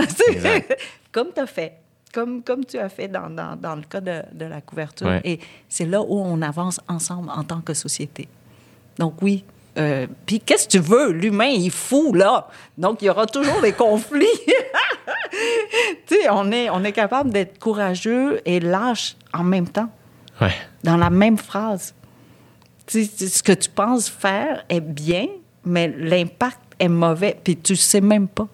Tu sais, le vernis à ongles, oui, on a créé une industrie de 10 milliards de dollars, mais les femmes qui travaillent dans ce domaine-là, il y a une incidence de cancer plus élevée chez elles parce que Les émanations. euh, oui. Et donc, bon, le, le système de ventilation est amélioré aujourd'hui, mais c'est pas encore partout. Euh, mais grâce à ça, on développe aujourd'hui des vernis à ongles euh, moins toxiques. Plus propre. Oui, plus sais. Donc, oui, il faut que tu entendes tout ça, mais qu'est-ce que tu veux, c'est ça l'humain. Et il faut toujours des catastrophes, là. Avant qu'on avance, mais ça prend ça. Je pense que c'est la première fois que j'entends quelqu'un dire le mot catastrophe et s'esclaffer de rire après. Non, mais imagine s'il n'y avait pas de catastrophe, là, on n'aurait jamais créé la Croix-Rouge, ni les Médecins sans frontières, Hmm. ni l'UNICEF, ni Oxfam. C'est ça. Parce qu'on est capable de grandeur. Ouais. J'ai un ami en ce moment qui travaille pour euh, Médecins sans frontières. C'est fou, hein? Je l'ai reçu ici au podcast. Il s'appelle Jasmin Lavoie. Ah oui. un être humain extraordinaire. Et, euh, et là, on, on- on échange un petit peu. On s'écrit quelquefois. Tu sais, Il a été tellement généreux. Il, il est venu me raconter, juste avant qu'il parte, il est venu me raconter euh, ce qu'il s'en allait faire. Puis c'était un peu flou. Puis il est au Niger. Et docteur? Non, il n'est pas docteur. Lui, il, il s'occupe plus de la communication. OK. Donc, euh, il, lui, à la base, il est journaliste international. Et là, dans le fond, à Médecins sans frontières, son, son poste était un peu flou, mais il accompagne les chefs de mission pour s'assurer des, des, des, communi- des communications. Je, je Oui, veux pas- je Que veux les pas messages sortent. Exactement. Qu'on entende des histoires. C'est ça. Et euh, là, on, on- on a une relation épistolaire depuis qu'il a quitté un Ah. petit peu, mais c'est extraordinaire d'entendre parler de ça. Puis on, on a besoin d'entendre ces histoires-là. J'ai- j'ai- j'ai- j'ai- j'ai- Je suis heureux qu'ils vivent ça, mais j'ai hâte qu'ils reviennent pour qu'ils reviennent raconter ça, pour qu'on entende, parce qu'on a besoin d'entendre ces histoires-là. Tout à fait. C'est c'est- c'est une vie qu'on connaît pas. Et, euh, et je pense que tu incarnes ça un peu ici. C'est que j'ai l'impression qu'une des raisons pour lesquelles on t'es autant aimé, c'est que tu es une fenêtre pour beaucoup de gens au Québec sur une vie qu'on connaît pas. Oui. Euh, et tu l'incarnes. Pour toi, c'est pas c'est pas une tragédie, c'est une victoire. C'est pas euh, Mais tu sais, parce que je, je pense qu'on n'a pas tous le- la chance de vivre l'horreur. Donc, quand je te parle d'une atrocité, tu le comprends juste au niveau ben, Cérébral, intellectuel, ouais. cérébral. Euh, mais on a tous connu la beauté. Et dès que je te parle de beauté, tu sais, ça va toucher ton cœur, tes tripes quelque part, mais c'est pas intellectuel. Et donc, je te dirais, la mission que je me donne, c'est de mettre un visage sur des gens qui n'ont jamais de tribune, euh, les réfugiés, les migrants, le plus possible. Et c'est pour ça que ça me tente jamais de répéter ces histoires-là, parce que je dois répéter pour les 63 millions de déplacés en ce moment dans le monde. Mais encore une fois, quand j'ai au début de ton livre M, encore une fois, tu commences par l'humilité en disant que tu racontes pas tout. Ben non, Parce impossible. que, mais encore une fois, je trouve, ça, ça j'ai souri en commençant parce que j'étais comme, étends le micro aux autres et vraiment avec toute humilité en disant, je raconte le plus que je peux. Oui. Mais je sais pas combien il faisait dehors, combien il y avait de nuages dans le ciel, je sais rien. Impossible. On peut pas tout savoir, tu vois. Et, et là, j'essaie de mettre un visage sur. euh, Tu sais, très souvent, on parle des migrants. Et aux États-Unis, le président Trump a même parlé de caravan. Donc, tu sais, c'est trop gros pour notre cerveau. On n'est pas capable. On a besoin d'une histoire, d'un visage, du- d'un humain euh, derrière pour être intéressé à la vie de cette personne-là. Et donc, j'essaie vraiment de, de mettre un visage sur toutes ces histoires de guerre et tout ça. Puis dans M, euh, à la fin, c'est pour ça que oui, je peux te donner des chiffres, dire ah il y a eu 54 000, euh, 4 000 euh, euh, morts, puis X nombre de blessés, puis 1,5 million de Vietnamiens du Nord, 2 millions du Sud. Bon, peu importe, plein de chiffres. Ça ne peut pas te toucher. Mais si je te raconte l'histoire d'une soldate ou d'un soldat, dès que je te dis ah tu sais, quand, pendant cette guerre-là, les soldats avaient le droit à une ration de 30 grains de sel par jour. Là, tu t'es déjà touché parce qu'il y a quelque chose de très précis. Mais après ça, si je te disais qu'il y a une soldate, elle n'avait plus de sel depuis plusieurs jours, puis qu'il y a un soldat qui en avait encore 15 en réserve, elle lui a donné ces 15 grains de sel et lui a, a déclaré son amour, ben là, tu te dis Ah, quelle histoire! Et là, soudainement, t'es transporté dans cette guerre-là, t'es dedans et t'as une sympathie, peu importe pour qui ces soldats-là se battaient. D'accord avec moi qu'ils soient du nord, du sud, américain, pas américain, c'est plus important. C'est l'humain. Donc, on, on- et c'est ça que je- j'essaie de faire, en fait, de ressortir, tu de rentrer là avec la loupe, là, puis dire, on regarde juste une personne. Et cette personne-là va nous faire comprendre tout le reste. Comment t'as trouvé ces histoires-là? Oh mon Dieu, il y en a tellement. J'aurais pas assez une vie pour, euh, pour tout raconter. Ne serait-ce que l'histoire de cette dame-là, là, cette soldate-là que j'ai rencontrée. Mon Dieu, elle a raconté, puis c'est une histoire vraie, là, qu'elle Ouais. a attaché son fils à une branche, puis Oui. elle partait avec le deuxième. Incroyable. Puis elle l'attachait sur des centaines de kilomètres. Mais j'ai trouvé ça magnifique quand tu dis j'ai oublié d'y poser des questions. Est-ce que ces enfants ont encore des marques? Oui. Est-ce que j'ai, encore une fois j'ai, lu l'humili- l'humilité là-dedans.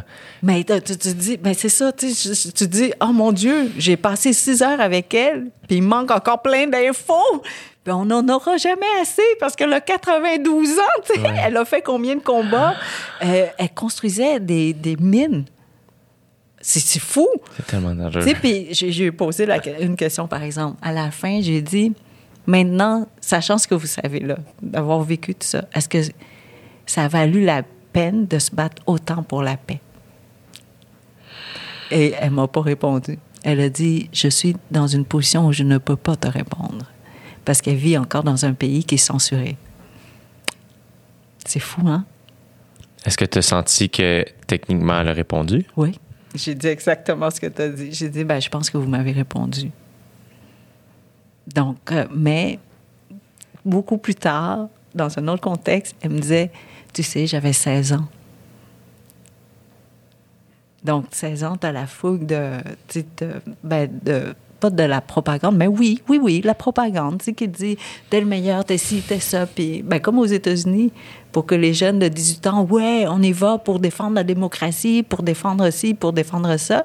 Puis quand, 50 ans plus tard, tu as la documentation officielle euh, du gouvernement qui dit que, ah, on y va, euh, 10% pour la démocratie, 10% pour soutenir le Vietnam du Sud à résister contre le Vietnam du Nord, 80% to avoid humiliation, pour éviter euh, euh, L'humiliation. Tu te dis, mais l'humiliation de qui? Qui- qui? L'humiliation des États-Unis? Ou l'humiliation juste du président? Hmm. Ou du gouvernement qui était en place? Il y a quand même une différence entre les trois, là. L'humiliation de qui pour tuer autant de monde? Et je parle même pas des, des Vietnamiens, juste des Américains. Chaque soldat mort, c'est pas juste un soldat, c'est sa famille, c'est son clan, sa communauté. T'imagines des jeunes de 18 ans en santé, tu, tu les envoies de même. 54 000, ça, c'est la ville de Granby au, au complet. C'est terrible. Tu sais, c'est- c'est... Comment tu peux prendre cette décision-là? Mais, en même temps, quand tu es président, tu es tellement loin des champs de bataille. C'est ça. Tu vois plus, c'est juste un chiffre. Et tu vois, c'est ça le danger quand on a juste un chiffre.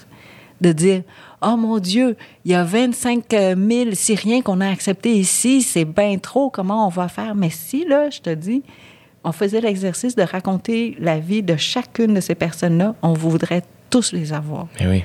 Et Patrick Lagacé l'a prouvé en décrivant là, les jumeaux. Hein, t'as- t'as lu l'article là, qui, qui, qui s'habille chaudement pour pouvoir étudier à côté de la bibliothèque pour avoir le Wi-Fi. Incroyable. Et ils ont reçu plein de, d'aide de partout.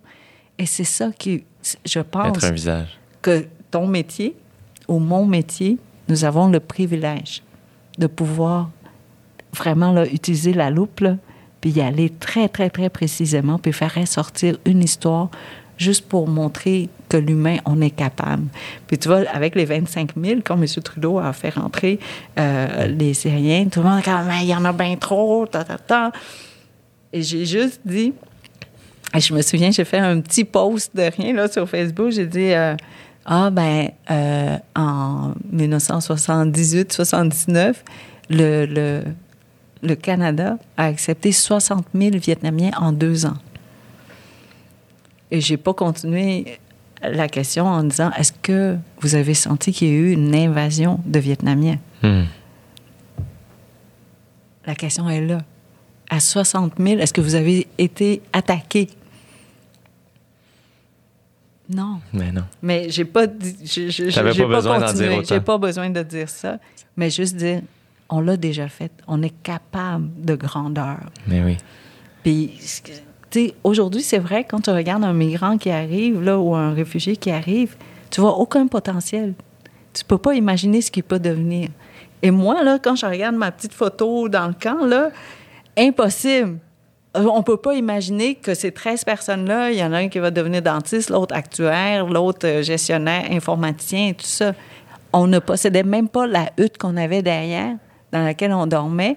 Et aujourd'hui, la fortune commune de ces personnes-là euh, s'élève à 25 millions environ.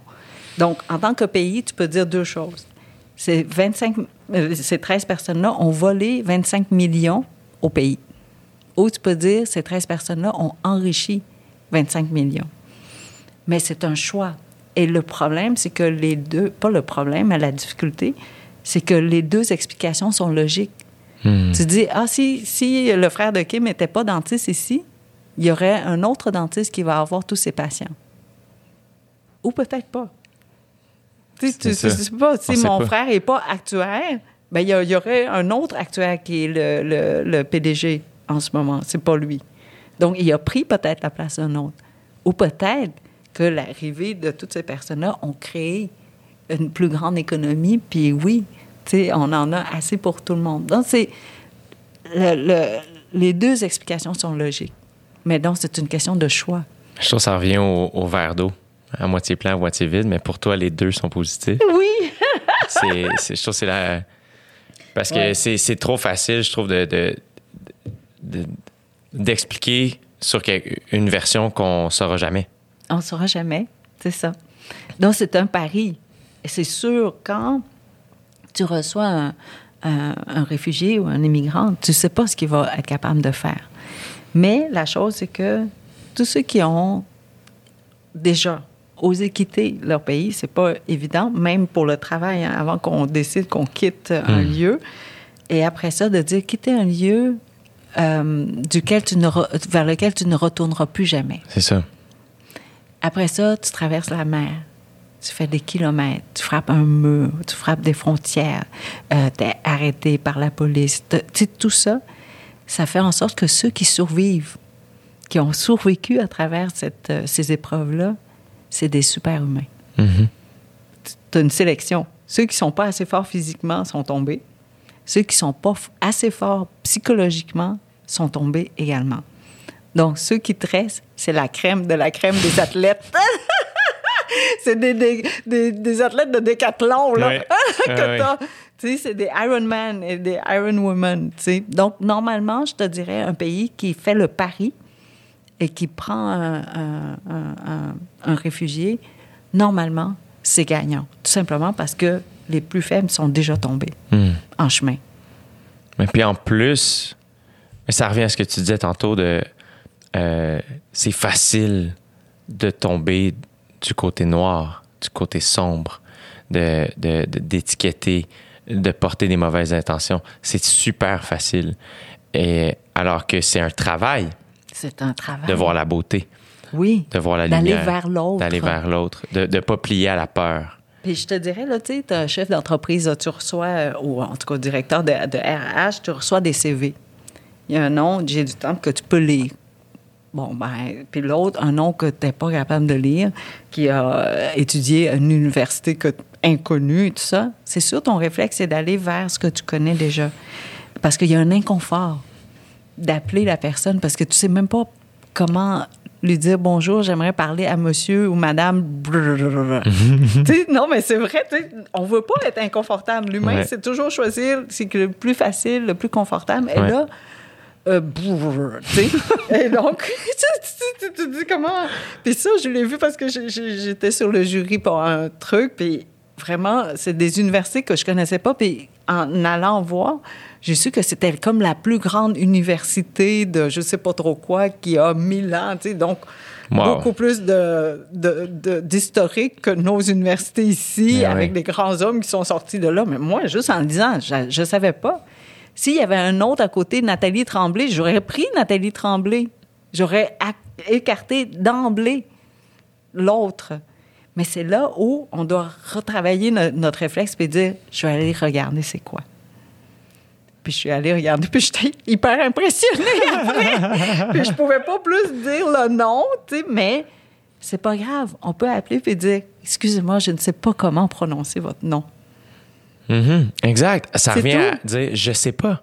Je sais pas. Je sais pas. C'est c'est une grande preuve d'intelligence. Oui, C'est pas du tout de l'ignorance, au contraire. oui, puis la personne va être contente de te l'expliquer. Exact. Ah, mon nom veut dire rosée du matin en arabe. Exact. Ou C'est tout le temps ça, en C'est plus. ça. Puis là, t'es comme, mais voyons, c'est donc bien beau, tu sais. mais c'est ça. Mais il faut, tu vois, ça, c'est un entraînement. Ouais. C'est pas le réflexe. Puis, mais le pire, c'est que c'est un entraînement qui est pas difficile parce que tu disais tantôt que euh, chaque être humain a une histoire. Et je crois à ça profondément. Puis euh, euh, j'en parle souvent sur le podcast, mais mon meilleur ami est d'origine syrienne, Joey. Et il est déjà venu sur le podcast aussi raconter l'histoire de ses parents. Et lui, il est encore, sa grand-mère est encore vivante, Teta, comme il l'appelle. Et d'origine syrienne. Donc, n- ce qu'on entend, ce qui se passe dans les Ben médias, oui. tout ça, et curieusement, c'est dans les êtres humains les plus doux que j'ai rencontrés de ma vie. Et quand tu entends leur histoire, de faire la première journée, son père qui va se perdre dans le métro parce qu'il comprend pas le français puis il veut trouver l'hôpital parce que sa mère va accoucher dans une semaine et de s'assurer d'être capable de et quand tu dis c'est les plus forts qui ont passé au travers c'est vrai parce que c'est- c'est je vais jamais vivre cette expérience là de ma vie quelle chance quelle Oui, chance oui. j'ai pas je suis juste chanceux c'est que de la chance Oui, oui, d'être né ici. dans la famille que j'ai C'est ça. euh, dans le tu sais que de la chance. Je Mhm. peux même pas en être fier, je peux en être heureux, je peux être reconnaissant. Je sais même pas si je peux en être fier, je sais pas, je me questionne Non, parce que ben, c'est une moi, chance. je pense que c'est une chance. Exact. Ben, tu, tu vois, dans la langue vietnamienne, il n'y a pas de ça. Tu peux jamais dire je suis fier de mon moi-même ou je suis vrai? de... Ben non, ça se dit. C'est Ça extraordinaire. n'ex- ben, ça n'existe pas. Tu sais, que, que, tu sais, puis les journalistes me demandent souvent est-ce que vos parents sont fiers de vous? Je dis ça n'existe pas dans la langue, donc ils peuvent pas me le dire. Tout ce qu'ils peuvent dire, là, le meilleur compliment qu'ils peuvent me dire, c'est Ah oui, ma fille a beaucoup de gratitude envers nous, envers la vie. Oh, Ça, c'est le, le, le Et c'est tellement une belle affaire. Moi, j'ai- longtemps eu un malaise à dire que j'étais fier de moi. Parce que les gens me commencent à dire, quand tu commences à connaître un certain succès, peu importe le milieu dans lequel tu travailles, les gens vont finir par te dire ça. Tu dois être fier de toi. Et euh, longtemps, je savais pas quoi répondre à ça euh, euh, parce que je savais pas. On n'est pas des grands fans de ce mot-là chez nous. Même mes parents vont vraiment dire on est fier de toi. Ils vont pas dire ça. Ils vont dire on est fier pour toi. Ouais. Ce qui est un peu aussi euh, grammaticalement, euh, il y a quelque chose là où on sait qu'on dit pas le bon mot, mais il y a quelque chose, on dirait qu'il. Ben, on a toujours été fiers. De, ben, tu sais, dans, le sens où no- notre enfant, peu importe, on est fiers depuis la- le premier, tu sais, comme le, premier pleur, là. Que tu, tu, que, que tu sors du ventre, on est déjà content, on est déjà fiers. Mais est-ce que c'est vraiment fier ou on est juste heureux que notre enfant est en santé? Exact. Et après ça, on est heureux que, ben, il est heureux à l'école. C'est peut-être la reconnaissance finalement. C'est peut-être ça. C'est de, de- de la gratitude. Oui, oui, oui. C'est peut-être plus ça. Tu sais, moi, c'est là où j'étais comme. C'est comme quand les gens disent Ah, ben, tu l'as mérité. Je suis pas sûr Non. de cette affaire-là. Je pense pas qu'on. Non. Je pense pas que je mérite quoi que ce soit. Ah, je suis contente qu'on est tellement d'accord sur ça. Sur ça. C'est, c'est- on doit travailler pour. Oui, on doit travailler pour mériter les- les- la chance qu'on, nous donne. Mais sinon, est-ce que je mérite ça? Non. Il n'y a personne qui mérite Tu sais, je, je Ouais. sais pas, on est-tu né avec ah qui mérite quoi, tu sais, C'est non. ça. Je sais pas. Puis des fois, j'ai ces, ces conversations-là avec des amis. Puis après c'est comme oui, mais en même temps, le mot est là, l'expression est là. Comme pourquoi tu l'utiliserais pas? Mais je suis comme, mais je suis pas contre le mot. C'est je- le concept. C'est ça. C'est l'intention derrière. C'est pas le mot. Oui, le mot, il peut exister, mais quelle est l'intention quand tu dis ça?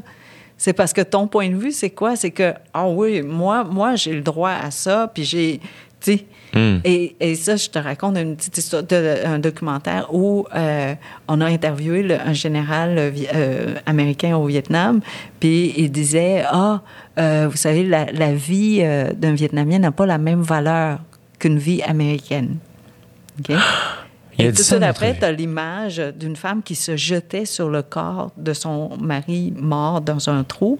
Et tu te dis, mais c'est les mêmes émotions de douleur. Alors comment, comment est-ce qu'on peut dire ça? Est-ce qu'un Américain deserves, mérite plus d'être vivant qu'un Vietnamien?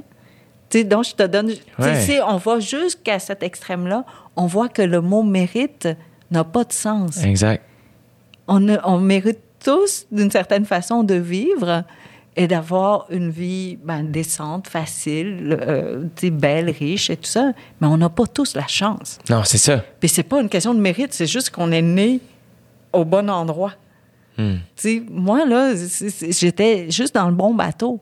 Si j'étais dans le bateau voisin, je serais pas ici avec toi. Et déjà dans le fond de la mer. Hmm. C'est vraiment ça. C'est même pas métaphorique, c'était un fact, un fait. Donc, c'est-tu parce que je méritais plus? Non. Zéro. C'est juste que tu as eu la chance de te retrouver dans un bateau qui ne qui s'est pas euh, défait en mer. Pourquoi tu penses que des fois j'ai l'impression peut-être que le fait qu'on parce qu'à chaque fois que j'utilise j'ai jamais autant utilisé le mot chance que dans la- les deux dernières années de ma vie Euh, et à chaque fois on va me répondre oh mais tu crées ta chance puis je suis comme euh, c'est Non. 50-50 puis je suis pas tant je suis pas certain des fois j'ai l'impression peut-être que la ch- puis je, je dis les gens c'est pas tout le monde là, mais ouais. euh, peut-être qu'on n'aime pas le mot chance parce que c'est trop du hasard Non, moi je te dirais, oui, je pense qu'il y a beaucoup de hasard, mais je crois pas qu'on crée, moi personnellement, là, je crois pas qu'on crée sa chance, mais on peut se préparer à être toujours prêt pour attraper la chance quand elle vient vers nous.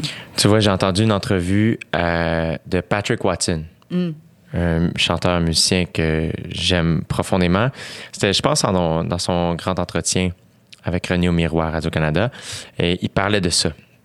Il disait, euh, il disait se préparer à, à- quand ça attrape. Lui, il disait Moi, je suis chanceux d'avoir la voix que j'ai. C'est un cadeau du ciel.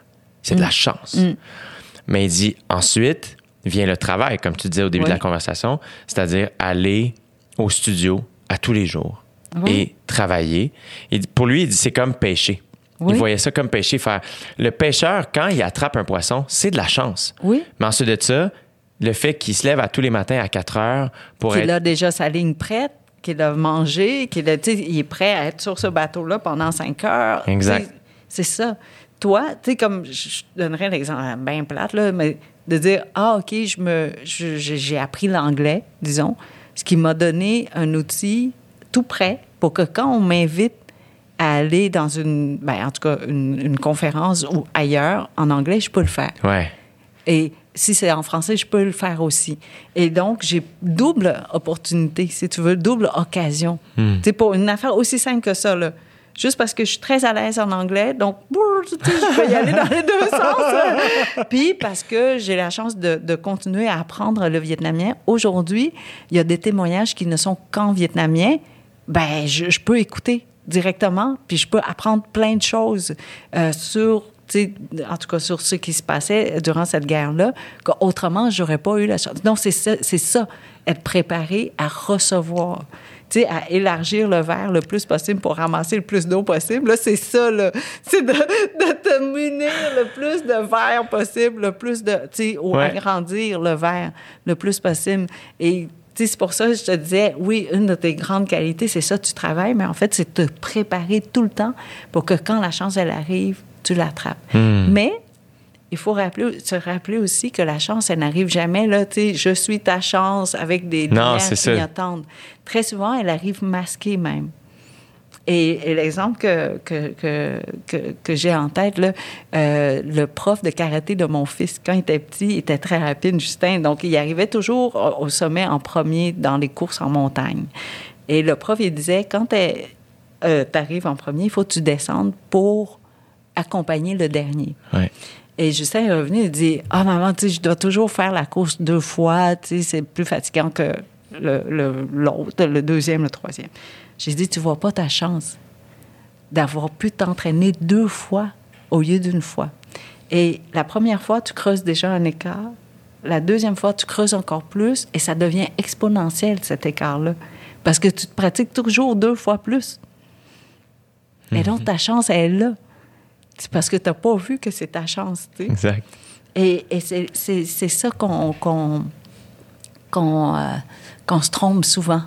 On confond le travail euh, avec la malchance ou une épreuve comme une malchance. Ouais. Mais si on prend une épreuve comme étant une occasion pour devenir plus fort, comme un athlète qui ajoute un poids, qui ajoute la distance, qui ajoute des haies, qui augmente sa hauteur, ben, en bout de ligne, c'est sûr, pendant que tu travailles dessus, là, c'est pas drôle, là. Mais, en bout de compte, tu vas être, tu vas t'avancer, tu vas devenir plus fort, tu vas devenir plus rapide, tu vas, tu sais, tout ça. Donc, oui, si on regarde l'épreuve comme une occasion pour se, se renforcer, Ouais. pour que la prochaine chance arrive, là, on est prêt. Ouais. Donc, non, euh, toi, je pense pas. Je te dirais que tu es juste prêt pour attraper toutes les chances qui t'arrivent. Ben, en tout cas, Kim, aujourd'hui, j'ai l'impression d'être très chanceux. Parce que euh, je, j'ai tout aimé de cet entretien. Je, je, je- je Tu me trouve- du montage. Ah non, il n'y a aucun montage. C'est tel quel. C'est de même. Ah! Puis je pense que c'est la meilleure manière de te rencontrer.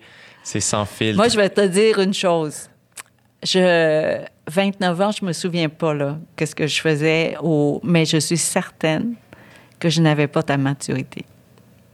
T'es très gentil avec Vraiment. moi. Kim. Merci. Donc, je suis euh, très impressionnée. Et ça, je suis très sincère. Tu sais, je, je suis pas capable de dire les choses que je pense pas. là. Je, je suis bien mauvaise, tu le sens tout de suite. Mais euh, vraiment, Kim, merci Bravo. tellement de ta générosité. t'es extraordinaire. multiple. T'es multiple. T'es vraiment gentil. Puis j'ai l'impression que notre rencontre, euh, c'est un, un- un petit coup sur le diamant brut que, que je suis. Puis tu m'aides à, à J'ai hâte à de te revoir dans 10 ans. On Tu fait. vas être extraordinaire. Mais j'espère qu'on que, que d'ici- que j'espère qu'on va se revoir avant 10 ans. Oui, oui, oui. mon souhait. Mais je veux dire, on va faire le bilan Avec grand plaisir. quand tu vas avoir 39 ans, juste avant tes 40 ans. Avec grand Et plaisir. là, ça va être à moi de t'interviewer. OK? On fait ça à 39 ans. Ouais. T'es extraordinaire, Kim. Merci.